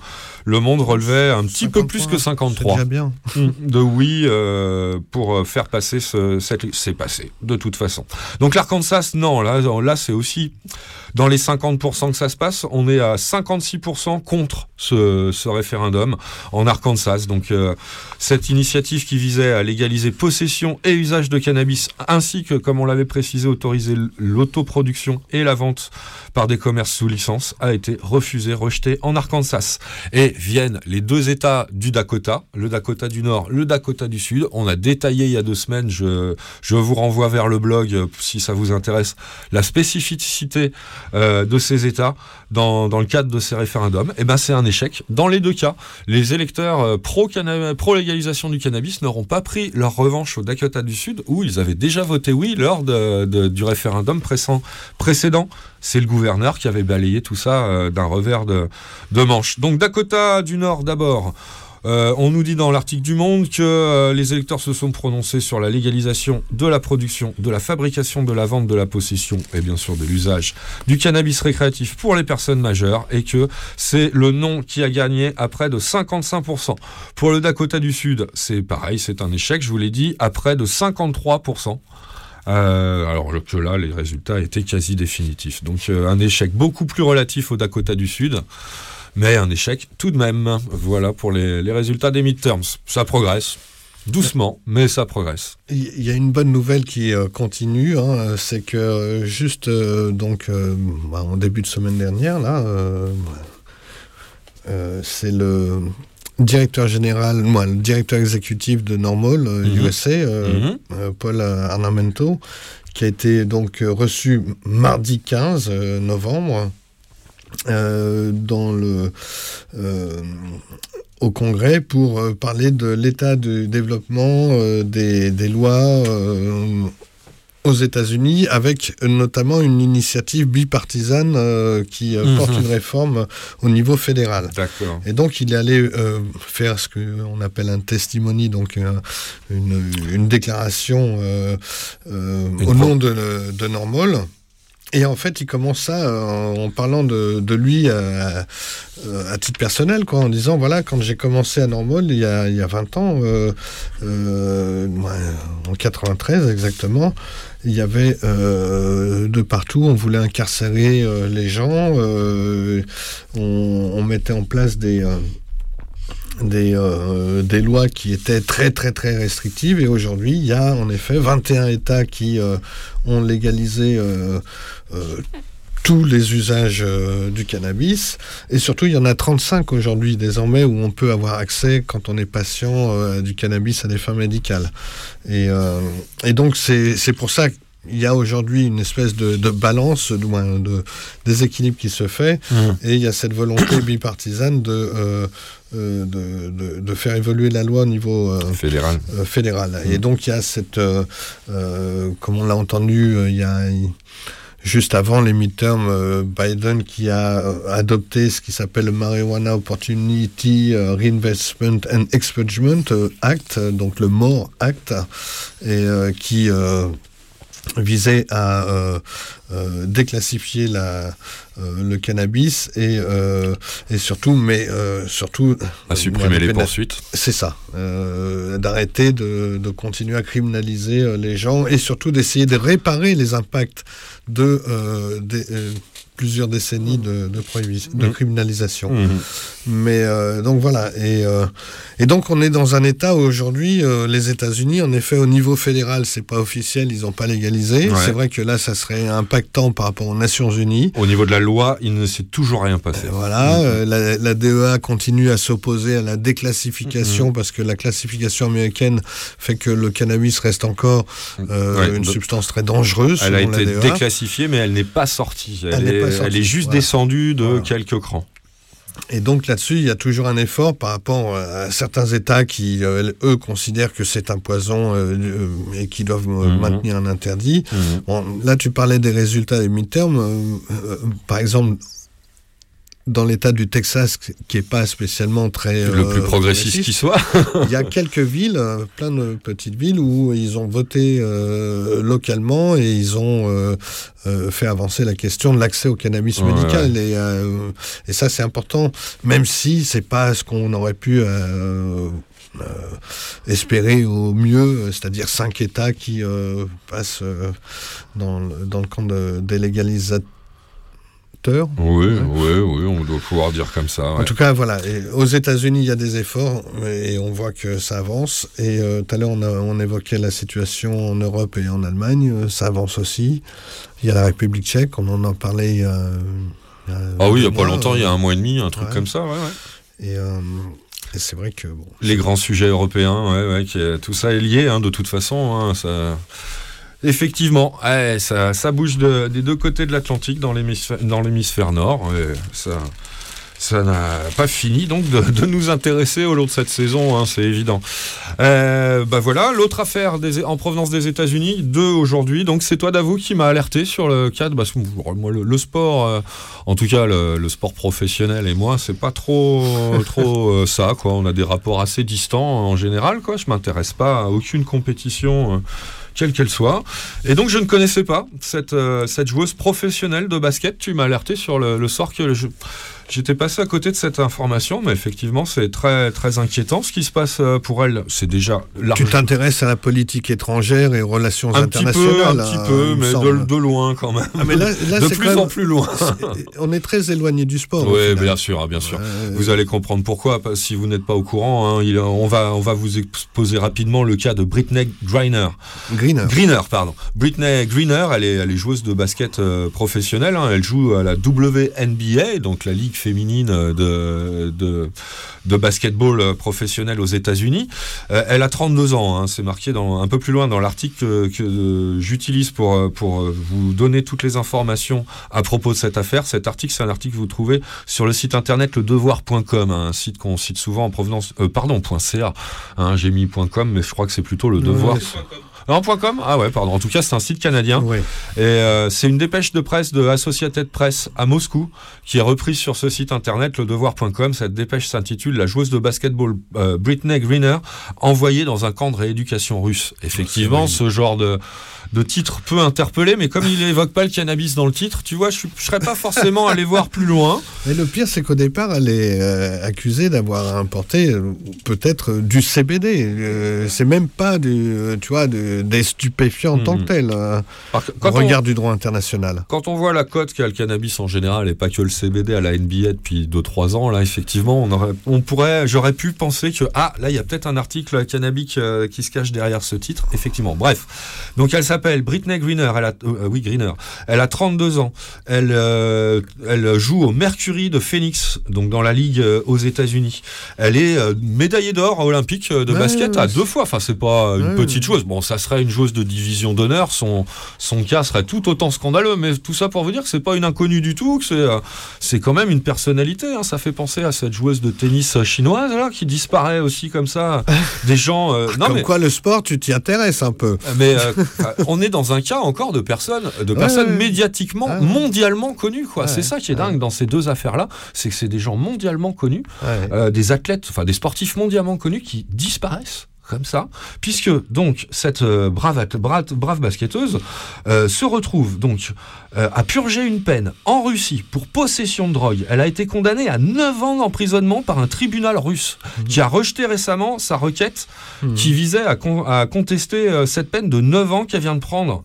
Elle a déjà, euh, d'ores et déjà été interpellée. Ça s'est passé à l'aéroport Sheremetyevo à Moscou. euh, Il y a pas longtemps, quoi. Elle a été immédiatement incarcérée, ce qui est déjà scandaleux, quoi. Euh, et Là, la nouveauté, c'est donc ces, ces avocats qui ont fait une conférence de presse. C'est ça qui a, qui a occasionné cette, euh, cette dépêche de presse euh, que j'ai sous les yeux, euh, pour expliquer qu'ils n'ont plus de nouvelles de l'athlète. Ils ne savent pas précisément où ils sont, ses propres avocats. Elle, est, elle a été extraite de cette prison. Elle est, elle est en train d'être transférée vers ce qu'on appelle un centre de rééducation. Euh, on ignore où se trouvera ce centre. Alors eux, ils pensent encore, euh, ils ont de l'espoir, bon, on espère qu'ils ont raison, ils pensent qu'une fois qu'elle sera arrivée à destination, ils auront des nouvelles et ils auront de nouveau accès à elle, mais pour l'instant c'est le, noir total, le flou total, ils ne savent pas où est, où est la personne qui, qui sont censés représenter, euh, ni vers quel euh, établissement on est en train de la transférer, ni quoi que ce soit. Enfin, c'est assez Elle est incroyable. otage de Poutine. Bon, qu'est-ce qui s'est passé? Son arrestation, c'était au mois de février dernier. hein. C'est ça. Euh, c'est important de le, de le signaler. hein. C'est qu'on était juste quelques jours avant l'inva- l'invasion euh, de, de l'Ukraine par l'armée russe. Et, euh, Exactement. et qu'est-ce qu'elle a fait? Euh, Pourquoi elle est accusée de... Elle a pris 9 ans pour possession de drogue? C'est qu'elle avait dans ses bagages des bonbonnes, des bonbonnes de vapotage. C'est Oui, ce qu'explique euh, la dépêche de presse. Des petites, euh, des petites Des capsules. petites capsules, voilà, qu'on met dans les cigarettes électroniques, Exactement. qui, dans lesquelles, sans doute, les autorités russes ont décelé des, sans doute, euh, entre guillemets, hein, euh, ont décelé des euh, traces de cannabis. On nous parle d'huile de cannabis dans ses bagages, bonbonnes, des cartouches dans l'article, des cartouches d'huile de cannabis dans ses, dans ses bagages. Elle a reconnu ce transport. Elle a dit que c'est accidentel d'abord parce que elle a bouclé ses bagages de manière précipitée et qu'elle a mis ces trucs qu'elle n'aurait pas mis si elle avait eu pris le temps de réfléchir un petit peu plus dans ses bagages. Et d'une, pas d'intention criminelle. Et de deux, elle a, en tout cas ses avocats ont, euh, ont présenté des notes écrites qui, euh, qui semblent montrer qu'elle a euh, un- une prescription de cannabis thérapeutique pour, pour soulager des douleurs chroniques. Donc elle a, du point de vue états-unien de la loi, pas de problème à être en possession de- d'huile de cannabis pour soulager puisque c'est prescrit médicalement. Elle oublie ces fameuses capsules dans ses bagages. Elle arrive à cet aéroport de Moscou. Elle se fait interpeller, euh, contrôler. On- Est-ce qu'il y en avait vraiment ou pas? Hein, euh, Midnight Express, euh, le syndrome Midnight Express, dans ce genre de cas, on est quand même un petit peu obligé de l'envisager quand même, quoi. Ou alors c'est. Mais quand- euh, complètement. Ouais, ou alors c'est sauf moi que qui dans Midnight Express, il se débrouille tout seul. Là, heureusement, Ouais, mais je veux dire, au on niveau, en a entendu euh, parler au niveau, le mec a rien, il se retrouve avec plein de trucs Ah, sur lui, quoi. Ça, euh. ça, ça- ça, pour le coup, elle est aujourd'hui, de mon point de vue, otage de Poutine. Il se sert d'elle comme un instrument, c'est clair et évident. Euh, à la base, déjà, juste le comité olympique a considéré, il y a euh, maintenant près de 7-8 ans, que euh, l'usage du CBD et des cannabinoïdes était euh, compris non pas comme un, Un dopant. un dopant, mais comme euh, moyen pour récupérer et améliorer, on va Ah dire, la condition physique. Je Donc, sais plus si on en avait parlé ou pas de cette avancée-là, mais j'étais pas passé à côté, euh, tu vois, quand Donc même. après ça, on sait que la Russie, euh, par rapport au comité antidopage au niveau international, Eh oui. a des soucis. Mais bon, là, tu vois, ça se retourne contre cette Mmh. euh, joueuse. Elle est plus elle est très jeune, mais elle est très connue. Et euh, bon, il faut aussi dire que non seulement elle est noire, Mhm. Mais elle est aussi lesbienne. Ah. Et en Russie, ça, ça fait mal aussi. Ouais, ça, hein, c'est, aussi ça qu'il faut comprendre. Mhm. C'est que euh, la société russe, euh, sous euh, Poutine, c'est un peu une société qui est, soi-disant, très euh, à cheval sur les valeurs traditionnelles, Ouais, la famille, ouais, etc. Et elle, elle est le contre-exemple parce que euh, états-unienne, basketteuse, femme affirmée, euh, je vais pas dire écoféministe parce que sinon on va dire ah, c'est en plus une révolutionnaire, mais elle, elle s'exprime librement là-dessus. Quoi. Elle n'a jamais caché son homosexualité et elle n'a jamais caché non plus son usage du cannabis D'accord. dans le cadre de sa pratique sportive. Alors c'est vrai que ça fait un personnage un peu Symbolique. euh, particulier. Ouais. Elle est quand même championne et reconnue avec ses médailles olympiques, donc il n'y a pas de, de soucis, quoi. Mais, euh, Ah, mais par contre, de- aujourd'hui, euh, il y a beaucoup de soucis Oui, par là, rapport a- à sa là- santé. Ouais, bah ouais, là, quand Et, même. euh, et L'article est super et inquiétant. je crois quoi, que hein. sa carrière en tant que basketteuse est finie. Quoi. Et tout C'est ce ça qu'on sait- qui est terrible. tout ce qu'on sait, tout ce que les avocats savent apparemment pour l'instant, au moment où c'est pas si vieux, hein, la, la publication de cet article, je sais plus si je l'ai dit, il date du 10, l'article que j'ai sous les yeux, la dépêche de- d'Associated Press là. Et euh, donc tout, ce- dans l'article, on nous dit que tout ce qu'ils savent les avocats, c'est que euh, elle est, elle a quitté le pénitencier en direction d'un camp de rééducation.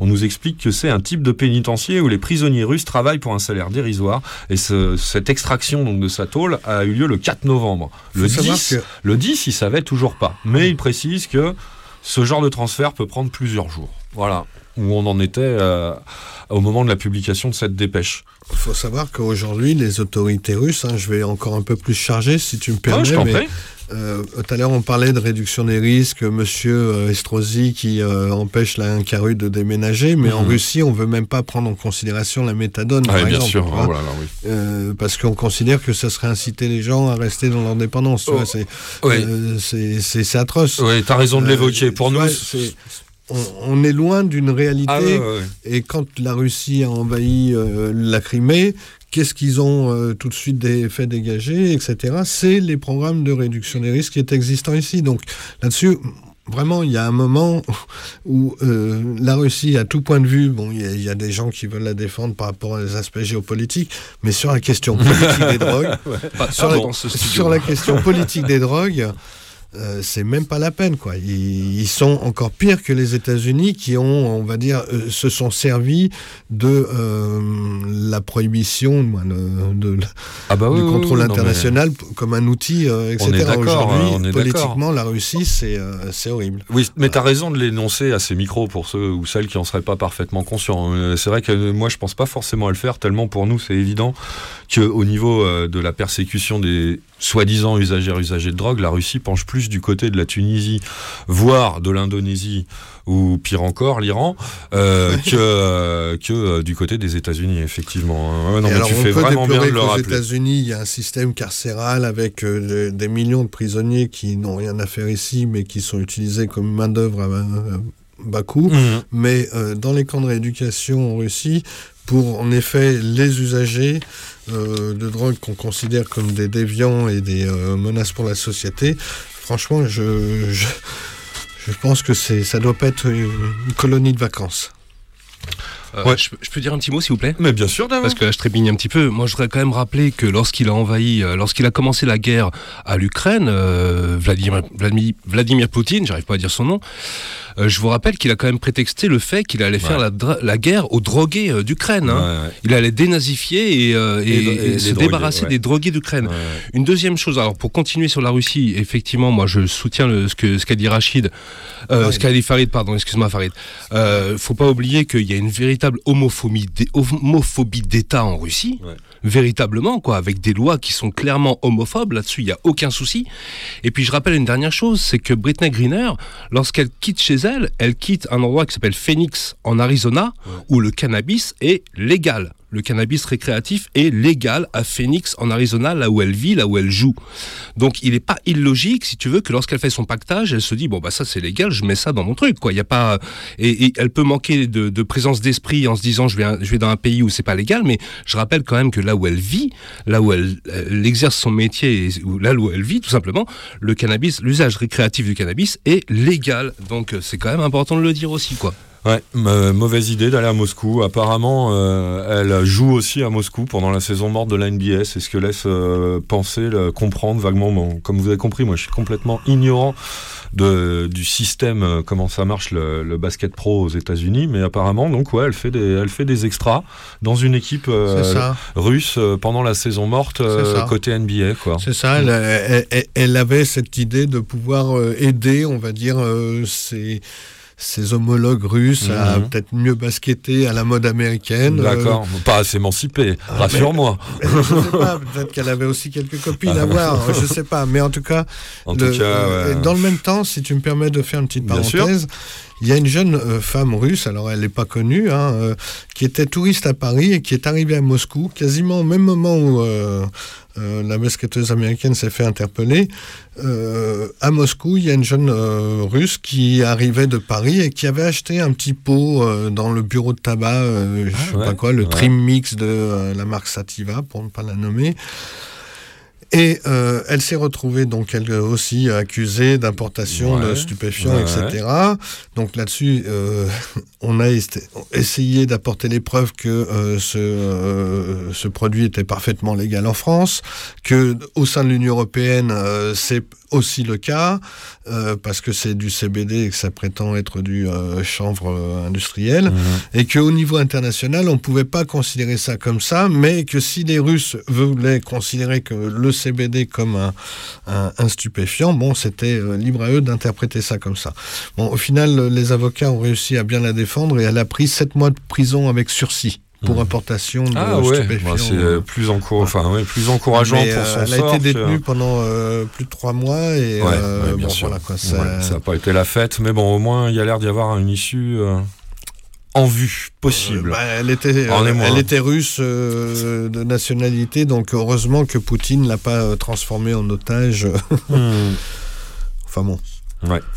Euh, bah voilà, ou alors le, le dernier aspect de la dépêche de presse nous parle de possibilité d'échange de prisonniers entre la- les États-Unis et la Russie. Euh.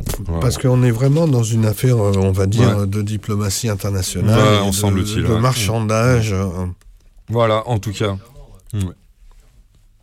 En tout cas, c'est bien triste. euh, euh, et puis, bah, c'est surtout très inquiétant, euh, la situation. Pourquoi? Pour rien, encore une fois, pour des, une situation complètement, complètement contradictoire sur le plan légal, comme tu as très bien mis le doigt dessus, Ouais. d'avoue. Ouais, mais comme dit Farid, il a raison, c'est aussi un moyen de pression géopolitique. Ouais, ouais. Quoi, clairement. Mm. Et euh, d'ailleurs, ça s'est vu. Hein, il y a eu quand même des négociations entre le pouvoir états-unien et le pouvoir russe au sujet de son sort. Et euh, euh, pour l'instant, jusqu'à présent, le pouvoir russe est est resté bloqué sur ses positions. Ok, bon. Bon, allez, on va passer maintenant euh, à autre chose que, que la Russie. Et les États-Unis, on était aux États-Unis, on a longuement euh, fait étape en Russie. On repart faire un petit tour en musique et puis euh, il nous reste, moi, il me reste une dernière euh, chose à, à vous dire éventuellement en provenance du Canada. Et toi, Farid, à la- Ah, bah, on moi, va- je vais parler des aigus. Voilà, on va prendre euh, comme ça, on aura un bon quart d'heure à la fin de l'émission, je pense, euh, si ça te va, pour, euh, pour Ouais, parler bien, des aigus. Ou on peut faire dans l'ordre inverse, en fait, c'est Ouais. c'est ça que je voulais dire. C'est comme tu veux. Non, c'est toi si t'es pressé ou pas. Moi, je sais pas, peut-être qu'on peut demander l'avis aux éditeurs et aux auditrices. on- envoyer un SMS avec un. mais vive la musique. Bon, allez. Euh, Maccabi, tiens, qui fait un retour comme euh, c'est la coutume assez régulièrement dans la sélection musicale de Il y a de la fumée dans le poste. On aime bien le reggaeman, euh, ragaman euh, briton euh, Maccabi qui nous chante Reggae Daddy. En fait, il met quelques pendules à l'heure sur euh, les origines, les quelles influences ont subi la musique anglaise à la mode à l'époque, à l'époque plutôt actuelle. C'était 2012, il y a quand même 10 ans ce morceau. Reggae Daddy par Maccabi.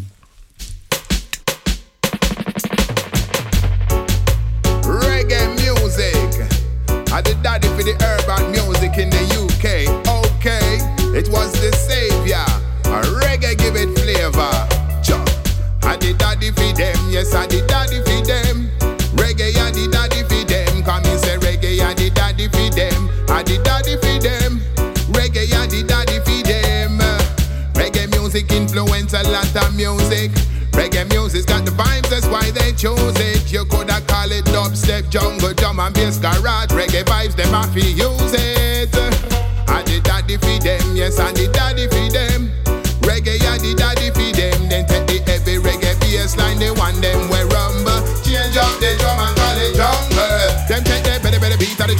better, speed up the hi-hat and take the better, better bass, better, better bass and I make it sound fat. Put a little sample here and sample there and dub it like that. Then the MCs in about the rhythm with the reggae style chat and then then juggle on the rhythm of the jungle and them juggle in a jungle style and then then juggle on the move, juggle on the groove, juggle on the groove in a jungle style. The people are jiggle and a wiggle and a jiggle and a jiggle and a wine. People juggling to the reggae bass line. Eh, eh, eh, eh. The daddy feed them, yes, and the daddy feed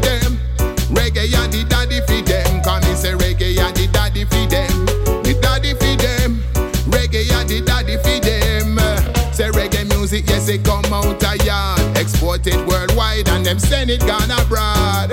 Reggae music, man, it massive and large. You know, say reggae influence garage. Biddy biddy biddy bang biddy bang biddy biddy biddy bang bang bang. Me no care when nobody want to follow me. Me no care when nobody want say. Some of the lyrical style of the garage MC come from reggae. And the 80s style of the fast style talking from the UK. Them say garage come from house so them say. Well never never underestimate the role reggae. Everybody want the big boom bass nowadays. Well a reggae put the bass in your face. That is why we have to say. I the daddy feed them, yes, I the daddy feed them. Reggae, I the daddy feed them. Come and say reggae, I the daddy feed them, yes, I the daddy feed them. Reggae, I the daddy feed them. Like the sun, reggae music just a shine. Giving life to other music all the time. I say it again, reggae is the king of bassline. You know, say reggae influence the grime. Wanna talk, wanna mix, wanna sing, one of them a selector, one of them spin. DJ a juggle like a sound system, and the MC a bubble and a ride the rhythm, and the lyrical war and the clashing thing, and the hall and pulling and the rewinding, and the way them a mix and the final thing. Reggae music influencing, can't say there's no influence. Them even put the grind with bashment, and it's no accident. Some talk with Jamaican accent. When they wanna get a vibe, wanna get a vibe, wanna get a vibe, some come with the reggae style. Got enough of them youth that listen reggae from a child. Yo, the daddy feed them, yes I the daddy for them. Come me say reggae a the daddy for them. Yes, I the daddy for them. Reggae a the daddy for them. Men I say reggae is the only influence, but in England, in the UK, it make a difference, boy. That Caribbean English experience is a very important ingredient. Cause this is funky, funky house. Them I say from the US coast, funky, funky house. Okay, hear me out. Some say it's American beat, and I juggle and I bubble and I move them feet. Some say Caribbean beat and them I juggle and I bubble and I move them feet. Reggae bring jungle and start this UK scene. Everything come off that scene, get what I mean? Every day them have a different name, don't matter what it is today. Cause if it wasn't for the reggae, for the reggae, for the reggae, would there be UK funky? I did daddy feed them, yes I did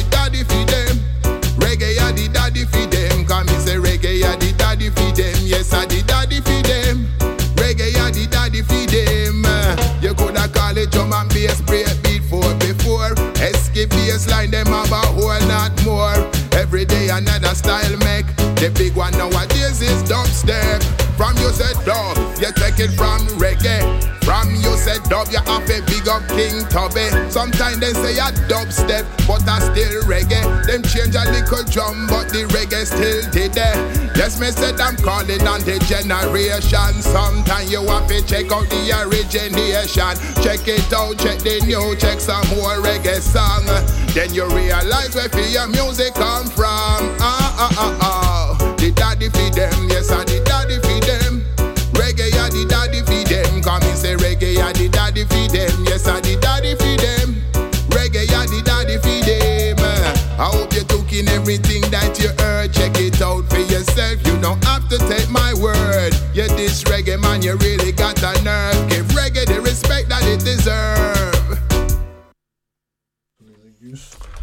Radio Libertaire, la voix sans Dieu, sans mettre ni publicité de la Fédération anarchiste. Et oui, ce morceau s'achève un peu brutalement, mais on est là. Euh, c'est Il y a de la fumée dans le poste, l'émission de l'ancien Cire Paris sur Radio Libertaire, qui est avec vous en direct sur l'antenne de la plus rebelle des radios jusqu'à 20h30. Il nous reste donc encore un bon 25 minutes à passer ensemble, ça tombe bien. Il nous reste quelques... Quelques informations à vous donner, euh, d'Avou, Farid et moi-même, de- pour Il y a de la fumée dans le poste, donc sur Radio Libertaire. À commencer donc par euh, des statistiques, euh, des statistiques en provenance du bureau du coroner de Colombie-Britannique. C'est une province du Canada. On vous parle souvent de l'épidémie d'overdose et d'overdose mortelle hein, par opioïdes survenant depuis maintenant une bonne dizaine d'années sur la, dans la partie nord euh, du continent américain, essentiellement aux États-Unis et au Canada. Le- tout un tas de dérivés de l'opium, des médicaments en général. Qui n'ont plus rien à voir d'ailleurs avec l'opium. Ouais. Euh, Le fentanyl. euh, on va en parler, ouais, bah ouais. Toujours, encore lui, le fentanyl, il, il est évoqué dans l'article que j'ai sous les yeux, bien évidemment, euh, qui donc tue beaucoup, beaucoup de monde dans ce continent-là. On a peur que ça arrive jusqu'à chez nous. On a quelques signes qui commencent euh, d'ailleurs à laisser penser que peut-être euh, ça pourrait euh, survenir. Mais bon, on n'en est pas encore là. Pour l'instant, c'est bel et bien aux États-Unis et au Canada que la situation est, plus qu'inquiétante, elle est carrément dramatique. On en veut pour preuve euh, ces nouvelles statistiques donc publiées dans, un article de l'agence QMI qu'on a déjà cité, euh, relayé par euh, un site internet d'information canadien, tvanouvelle.ca. T- C'est le site internet TVA Nouvelle au pluriel, nouvelle avec un S.ca. Cet article du 8 novembre est intitulé Crise des opioïdes, plus de, de 1600 morts en 9 mois en Colombie-Britannique. Ces statistiques ne s'intéressent donc qu'à cette province canadienne de, Colombie-Britannique. Et elle enregistre, euh, ces statistiques enregistrent le nombre de, de résidents euh, là-bas qui, ont péri d'une surdose de, drogue euh, aux dates du 30 septembre. Le total pour ces dernières publications, c'est 1644 euh, personnes qui ont, qui décédé par overdose de drogue en, en date du 30 septembre dernier, un nombre légèrement supérieur aux 1629 qui avaient été enregistrés à pareille date l'an passé. On n'est pas encore à la fin de l'année, on n'a pas la statistique annuelle, mais on a un nombre qui est déjà largement élevé, qui inquiète beaucoup de monde. Les, analyses toxicologiques montrent, comme d'habitude, que c'est le fentanyl le premier responsable de, de ces overdoses. On nous parle d'un opiacé synthétique 100 fois plus fort que la morphine responsable de la crise des opioïdes. C'est ça le souci. On nous parle d'un au moins 1 sur 4, 1 sur 4 euh, pardon, au moins 4 sur 5 euh, qui sont victimes de ce fentanyl. Dans les overdoses, c'est 4 sur 5 la, la proportion Ouais, de fentanyl. Ça, ça sature tout de suite euh, les, les récepteurs et en fait, à la différence de l'héroïne qui est euh, en théorie euh, 100 fois moins puissante ou de la morphine qui serait encore moins, le, le surdosage est, est assez rapide. Donc après, il faudrait peut-être qu'il y ait plus de naloxone qui soit disponible, mais le, le souci avec ces néo-opioïdes, euh, le fentanyl, carfentanyl et autres euh, types de fentanyl, puisqu'il y a tout un tas de molécules qui peuvent être euh, nouvellement créées. Et là, on reste encore une fois dans un usage quasiment médicamenteux, c'est-à-dire sous prescription ou quasiment, puisque en fait, on a vu aux États-Unis, c'était plutôt des prescriptions médicales qui euh, Qui étaient détournées, qui distribuaient ouais. des bonbons. quoi. En Mmh. gros, euh, voilà, vous avez un peu un peu mal, tac, prenez de l'oxycodone, euh, tac. Et c'est vrai qu'aujourd'hui, la crise des opiacés, elle, est- oh, tu mentionnais le Nord-Amérique. Mm. Amérique du Nord, euh, Canada et États-Unis, mais euh, après la France ou, euh, ou l'Australie, euh, euh, d'une manière générale, on n'est pas, on, on est déjà dans des pays où il y a déjà, on va dire, une un accès aux, aux opiacés qui est quand même vachement plus simple que Ouais. si on est Aux États-Unis. ou même quand on est. moi, je voulais carrément comparer si on est un Afghan euh, qui produit de l'opium. Là, Ah pour le coup, on a du mal à avoir accès à ces petites pilules euh, qui peuvent servir. euh, Oui. mais c'est là le, le- le problème. Et c'est la même chose pour n'importe qui ailleurs dans le monde, Moi, dans le monde des pauvres. Et donc là, la crise des opiacés, c'est que surtout la crise des overdoses, des, des, des surdosages d'opiacés, c'est surtout lié au fait que on on n'a pas encore de, de recul par rapport à ces nouvelles molécules qui miment les effets de là les opiacés et qui euh, saturent de manière un peu euh, un peu violente euh, et, euh, et là tu disais 1600 morts en 9 mois Ouais. c'est Ouais, ouais, euh, hein. Ouais, bah ouais, le- les, les nombres, les totaux là sont très très inquiétants puisque l'année dernière, 2021, ça a été une année record, 2267 morts par overdose. C'est la première fois qu'il y en a autant en Colombie-Britannique. C'est un des aspects de l'article qui est pas inintéressant, c'est qu'on peut voir la progression depuis 2012. Il y a les, à chaque fois, on a le nombre de, de morts annuels. En 2012, c'était seulement 270 à l'échelle de cette province. On, aperço- on s'aperçoit que, en regardant ces statistiques, que, rapidement, ce nombre va quadrupler pour arriver en 2016 à presque 1000, 900, euh, 904 neuf- 994, pardon. Puis c'est parti. 2016 jusqu'à 2018, ça explose, ça finit à 1562 morts en 2018. Légère euh, baisse en 2019, par contre ça repart dès 2020, année covidesque, hein, il faut, le rappeler quand même, c'est pas inintéressant et ça explose totalement en, en 2021 avec 2267. Ce que disent les statistiques de fin septembre, du 30 septembre, c'est que cette année, ça risque d'être autant catastrophique que l'année dernière. Voilà la- et ça inquiète apparemment beaucoup de monde, à commencer par la, la coroner en chef, elle s'appelle Lisa Lapointe, elle est, elle est citée dans le dans l'article où elle dit que, entre guillemets, les Britannico-Colombiens continuent de souffrir des effets tragiques de l'approvisionnement en drogue toxique, avec près de six membres de notre communauté qui meurent chaque jour.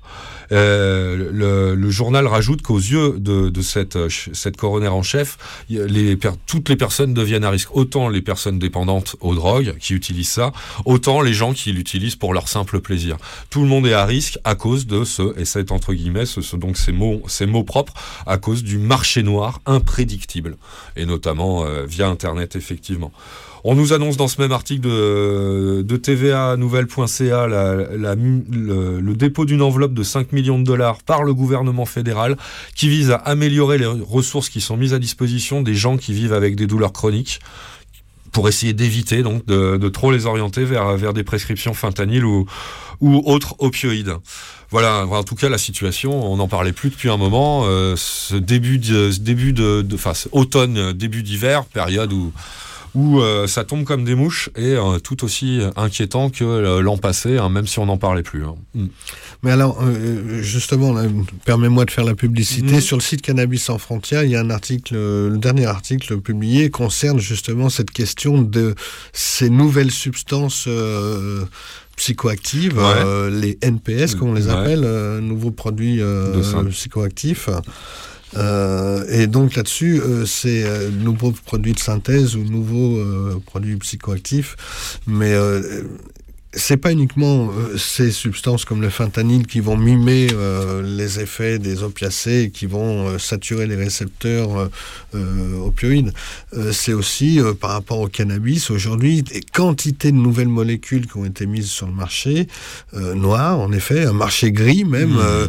un marché inconnu puisqu'en fait ces molécules elles peuvent, elles ne tombent même pas sous le coup des Des prohibitions. des contrôles, du contrôle international des stupéfiants, puisqu'elles ne sont pas connues. Et, euh, et le, le souci avec ces, ces, ces substances, c'est que euh, on peut les diluer dans l'eau, on peut les, euh, les comment dire, les, les sprayer. Ouais, les sur vaporiser. ouais. donc on a connu ça avec l'arrivée des Legal Eye et ces espèces de mix d'herbes qui soi-disant mimaient les effets du cannabis mais qui pour certains dosages pouvaient être très préjudiciables Mhm. y compris pour des usagers au long cours qui avaient une bonne expérience quand même des des euh, Du cannabis. du cannabis. Et là, euh, aujourd'hui, on est face à une inconnue et euh, tout l'objet de l'article, c'est de montrer que que ce soit pour les euh, néopioïdes, néocannabinoïdes, néocatinones, là aujourd'hui, c'est l'île de Madère qui est devant un truc. Alors avant, on appelait ça Flaca, maintenant ça s'appelle Bloom.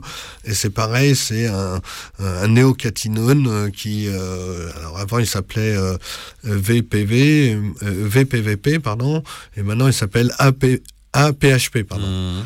Voilà. Euh, Avant c'était APVP et maintenant c'est APHP. Mmh. euh. Et, et- et- et donc bon, le petit nom c'est Bloom. Et Mmh. euh, à- sur l'île de Madère, là où on va faire la teuf, etc., un Mmh. peu comme à Ibiza, et ben les pouvoirs publics ont des soucis parce que eh, il y a ce type de substances qui aujourd'hui euh, circulent, Mmh. qui vont mimer des effets. On va dire c'est une forme de cocaïne du pauvre, hein, pour Mmh. résumer. euh, et euh, et comme là, avec le fentanyl, c'est une héroïne du pauvre, et euh, c'est euh, la même chose avec les cannabinoïdes, où euh, les gens, plutôt que d'avoir accès... ouais. Mm.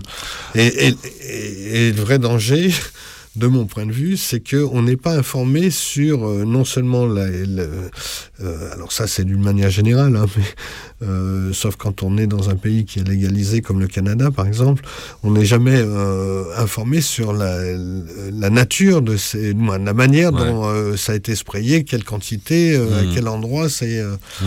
et donc, on, ça, c'est, c'est, on est devant un inconnu à chaque fois.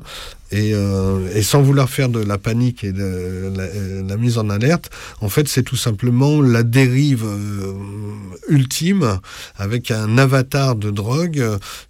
qui est euh, multiple, puisqu'on peut faire plus de 20 000 formulations différentes. Donc euh, le, le système des Nations Unies euh, ne pourra rien endiguer. Et euh, on est devant un phénomène qui, euh, euh, qui profite justement parce que les gens n'ont pas le droit de cultiver chez eux leurs plantes, par exemple, tout simplement, de fabriquer leur propre cannabis dans le cas du cannabinoïde ou euh, de fabriquer leur propre euh, pavot euh, Mhm. pour euh, en tirer le, le rachacha, euh, comment ça le dire.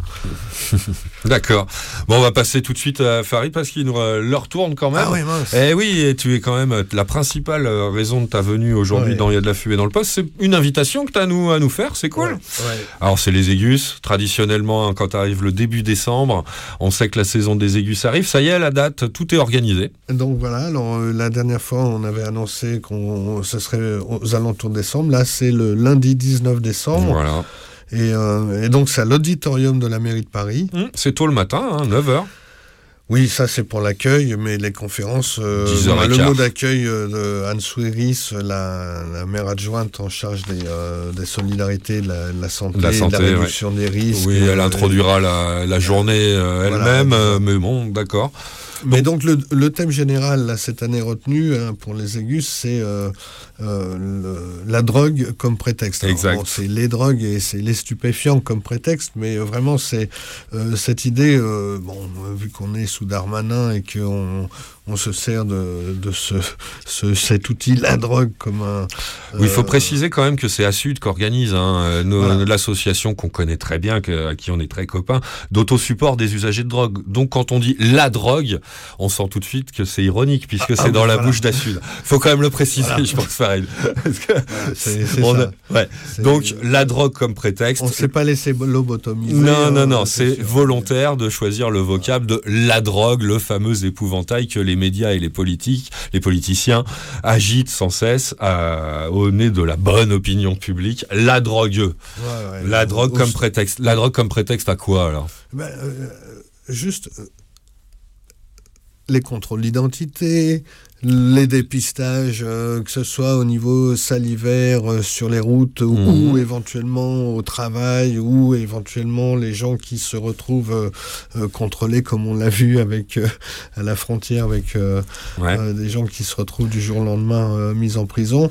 Mais pour revenir à la situation en France, c'est- en France, c'est surtout les amendes forfaitaires Oui, le qui aujourd'hui font la part Mhm. la dragée haute. Alors, bon, c'est de belles statistiques. Euh, on lutte contre la drogue, nanana, On a mis 170 000 euh, amendes de 135 euros. Euh, pardon, pas de 135, euh, par rapport aux stupéfiants, c'est euh, c'est 200 si on paye euh, tout de suite et 380 si on ne paye pas dans les 15 jours. Mais bon, surtout ce qu'on connaît par rapport à la drogue comme prétexte, c'est le- les contrôles aux faciès euh, ce qu'on pourrait euh, appeler le, euh, la chasse à la boulette euh, et, euh, qu'on soit pauvre, qu'on euh, qu'on soit jeune, qu'on ait la couleur de peau basanée ou noire ou qu'on soit issu de, quartiers populaires, on sait que cette question de la drogue comme prétexte est un moyen de euh, maintenir euh, ces populations. euh, Oh, C'est déjà un moyen concret qu'a la police pour mettre son nez un peu partout, notamment dans les poches de, de la jeunesse des quartiers populaires, hein, effectivement, de leur mettre aussi une grosse pression sur les épaules, bien entendu. C'est ça, et puis bon, dans les années 90, on a vu la- l'augmentation des infractions à la législation sur les stupéfiants. Après, bon, il y a Sarkozy qui a imposé les peines planchées, et là, on est toujours dans une situation où il y a une surpopulation carcérale, et ou même dans les prisons, on sait qu'on n'a pas réussi à endiguer le trafic, donc il y a un moment, ça serait bien qu'on trouve d'autres solutions, mais Mhm. mais c'est vrai qu'on est dans une situation en France où euh, le, le continuum de la drogue comme prétexte fait que euh, ben, pour une large partie de la population, euh, c'est une épée de Damoclès au quotidien. Et que ce soit au travail, que ce soit dans sa vie familiale, que ce soit euh, Dans la vie Dans ses, quotidienne, dans ses études Ouais, euh, ouais. ou, ou dans la vie quotidienne. J'aime beaucoup. Alors, on mettra la, on mettra la plaquette, euh, je pense, de, de présentation de la journée euh, euh, sur le blog de l'émission, la fumée dans le poste.blogspot.com. Mais euh, dedans, il y a, il y a un moment, l'objectif de, de cette journée. J'aime bien, il est, il est très explicite. Tu permets que je le lise. L'objectif de cette journée est de mettre en lumière la question du droit des personnes qui consomment des drogues face à la chaîne pénale. Voilà, qui bien, bien défini, effectivement, de ce qui peut se cacher derrière cet intitulé un peu, euh, euh, j'allais dire un peu vague, si on comprend pas le jeu de mots. Euh, voilà, de mettre en lumière la question du droit, des droits humains fondamentaux, hein, donc de, de- de- des individus, des personnes usagères de drogue face à la chaîne pénale, que ça soit policière ou judiciaire. Et concrètement, ça va se passer. Donc il y a la- la- la- la- il y a l'ouverture par Anne Souris, mais après quatre tables rondes ça. au long de la journée de ce lundi 19 décembre. C'est ça. J'ai les intitulés. Si tu les as pas, moi je peux Ouais, les donner. c'est tu bon, les as ben, la, la- la première table ronde, ce sera euh, ouais, toute la matinée, ça va plutôt tourner autour de la question du crack. Ouais. On avait déjà abordé ça aux Aigus 12 euh, là, précédemment. Là, ici, euh, donc avec nos partenaires, euh, parce que quand même il faut les citer, Oui. Opelia, euh, la Fédération, Fédération Addiction. et l'association Gaïa. Gaïa Paris. qui nous accompagne.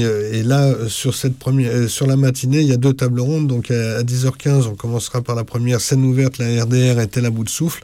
Donc d'une manière plus générale, euh, Jean-Ma- Jean-Maxence Granier, qui va animer cette euh, table ronde, va essayer de de- d'aborder le fait que la réduction des dommages et des risques, la RDR, est souvent remise en cause, un peu euh, notamment tout à l'heure on parlait de ces, ces riverains à Nice qui ne Mhm. veulent pas voir euh, dans leur jardin arriver des dispositifs nouveaux, mais on a du mal à euh, résoudre ces problèmes Mhm. de cohabitation. Ouais, puis c'est- Et, euh, et on voit que dans le cadre de la situation à Forceval à Paris, où en fait, si on regarde bien, c'est euh, un peu, euh, comme on le, on le verra dans la deuxième table ronde, mais euh, une situation qu'on a, euh, qui a toujours dépéri, qu'on a laissé dépérir à un endroit, Ouais, et pas ensuite, euh, qu'on a déplacé euh, pour ensuite, euh, voilà. Et donc là, l'idée, c'est quand même d'arriver à, à ouvrir le dialogue entre ces gens qui sont opposés à, euh, à ces structures nouvelles ou à cette prise en charge des, des usagers de drogue,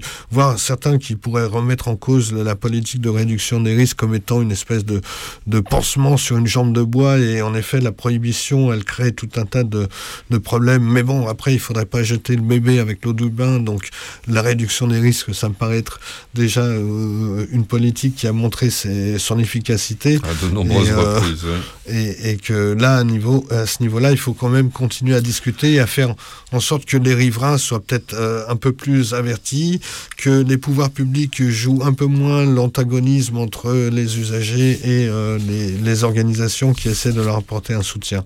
La deuxième table ronde, elle fixera vraiment cette question, si tu me permets. Toujours- le. Euh, crack à Paris, un chaos qui se déplace dans le temps et l'espace, toujours dans l'impasse. Et donc là, c'est vraiment la situation parisienne Et qui est mise sur le, le- le tapis. On est en actualité bouillante. Ah, on est quoi, un mois maintenant après l'évacuation du, du square Forceval On vous a raconté tout ça. Euh, en temps et en heure, bien sûr. Donc là, oui, effectivement, un sujet euh, pour les Parisiens parfaitement euh, brûlant et d'actualité. Ouais. Et, et- et donc là-dessus, on essaiera de voir comment on peut réussir à mener ce dialogue euh, de manière constructive, Mhm. positive. Et Mhm. il y a un projet qui s'appelle Agora, qui est co-organisé par Opelia et qui a déjà commencé. Et donc, on va dire, c'est une prolongation dans le cadre de ces aigus de, de cette discussion, on va dire, à caractère public. Ok, donc ça, c'est Bon, vrai après que- un buffet, on va se retrouver pour deux tables rondes l'après-midi. moins axé sur euh, l'usage de drogue dure euh, en scène ouverte. Ouais, voilà. Plus généraux. ouais. plus généraux pour plus s'interroger justement cette question de la politique qui est euh, tirée depuis 52 ans de cette loi Mm. du 31 décembre 70. Et Mm. donc la troisième table ronde, elle commencera à 14h30. Elle est animée par Georges Lachaise. Géjor. Géjor. On le connaît bien, ces micros.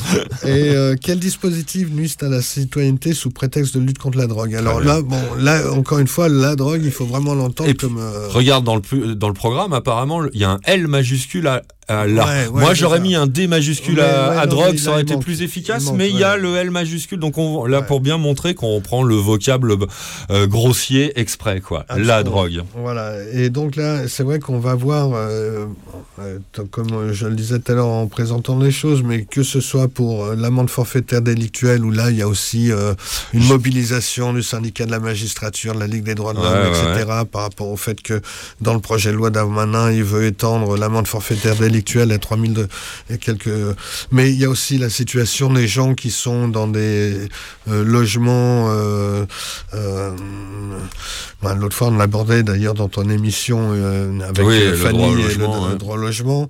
Et il y a aujourd'hui une espèce de, de convergence par rapport à cette question de que ce soit les tests salivaires, les, les AFD, amendes forfaitaires délictuelles, et euh, la répression qui euh, s'abat sur Oh, c'est un vaste sujet. hein. euh, certains quartiers. C'est un très très vaste Qui, sujet. qui- qui font que là, y a, voilà, on va essayer d'illustrer ça. Y y a tu peux faire un sacré inventaire. Le nombre de dispositifs qui, à mon avis, euh, nuisent à la citoyenneté sous prétexte de lutte contre la drogue, en France, il y en a un sacré, sacré paquet. Ça. Et, bon, Et malheureusement, le, le temps nous presse. euh, Et donc, Farid, la quatrième la table quatrième, ronde, ouais, euh, ce sera qui donc, met euh, encore plus en perspective au niveau général.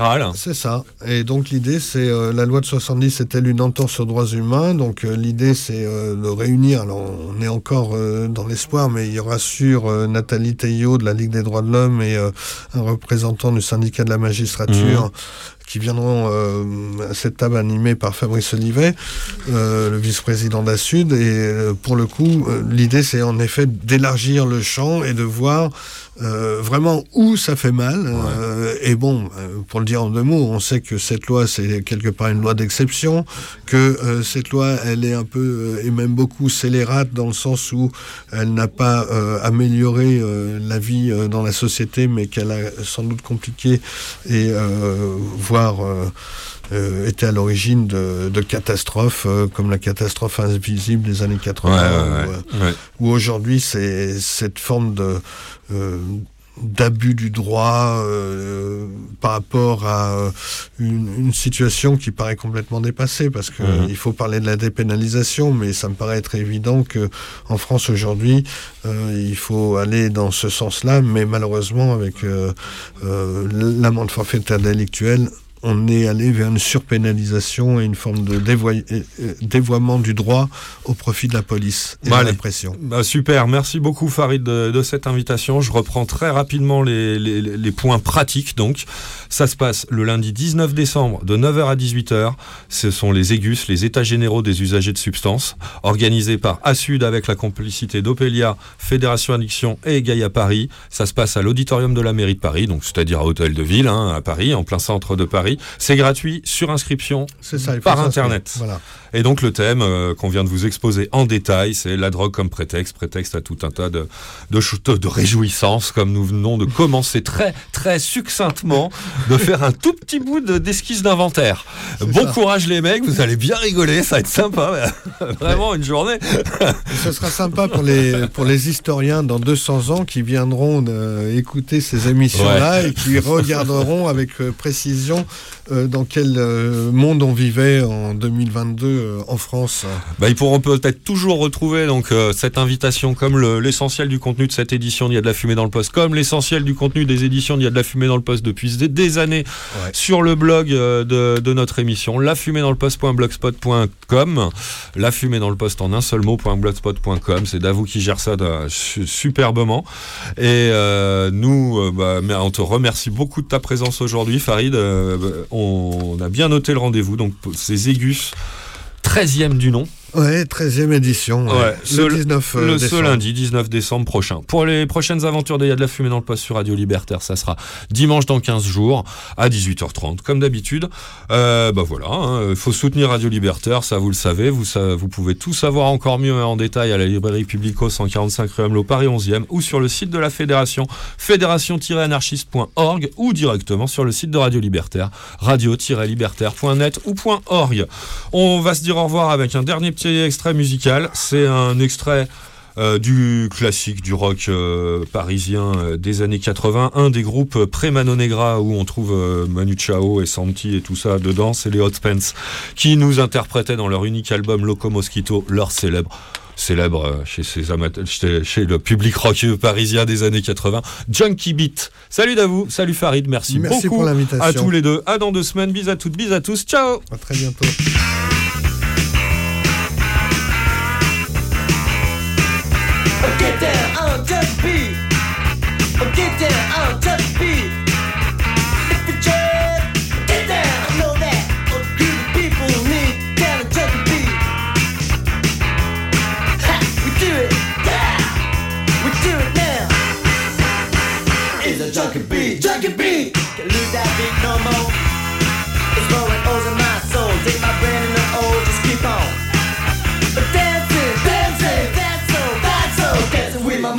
On the junkie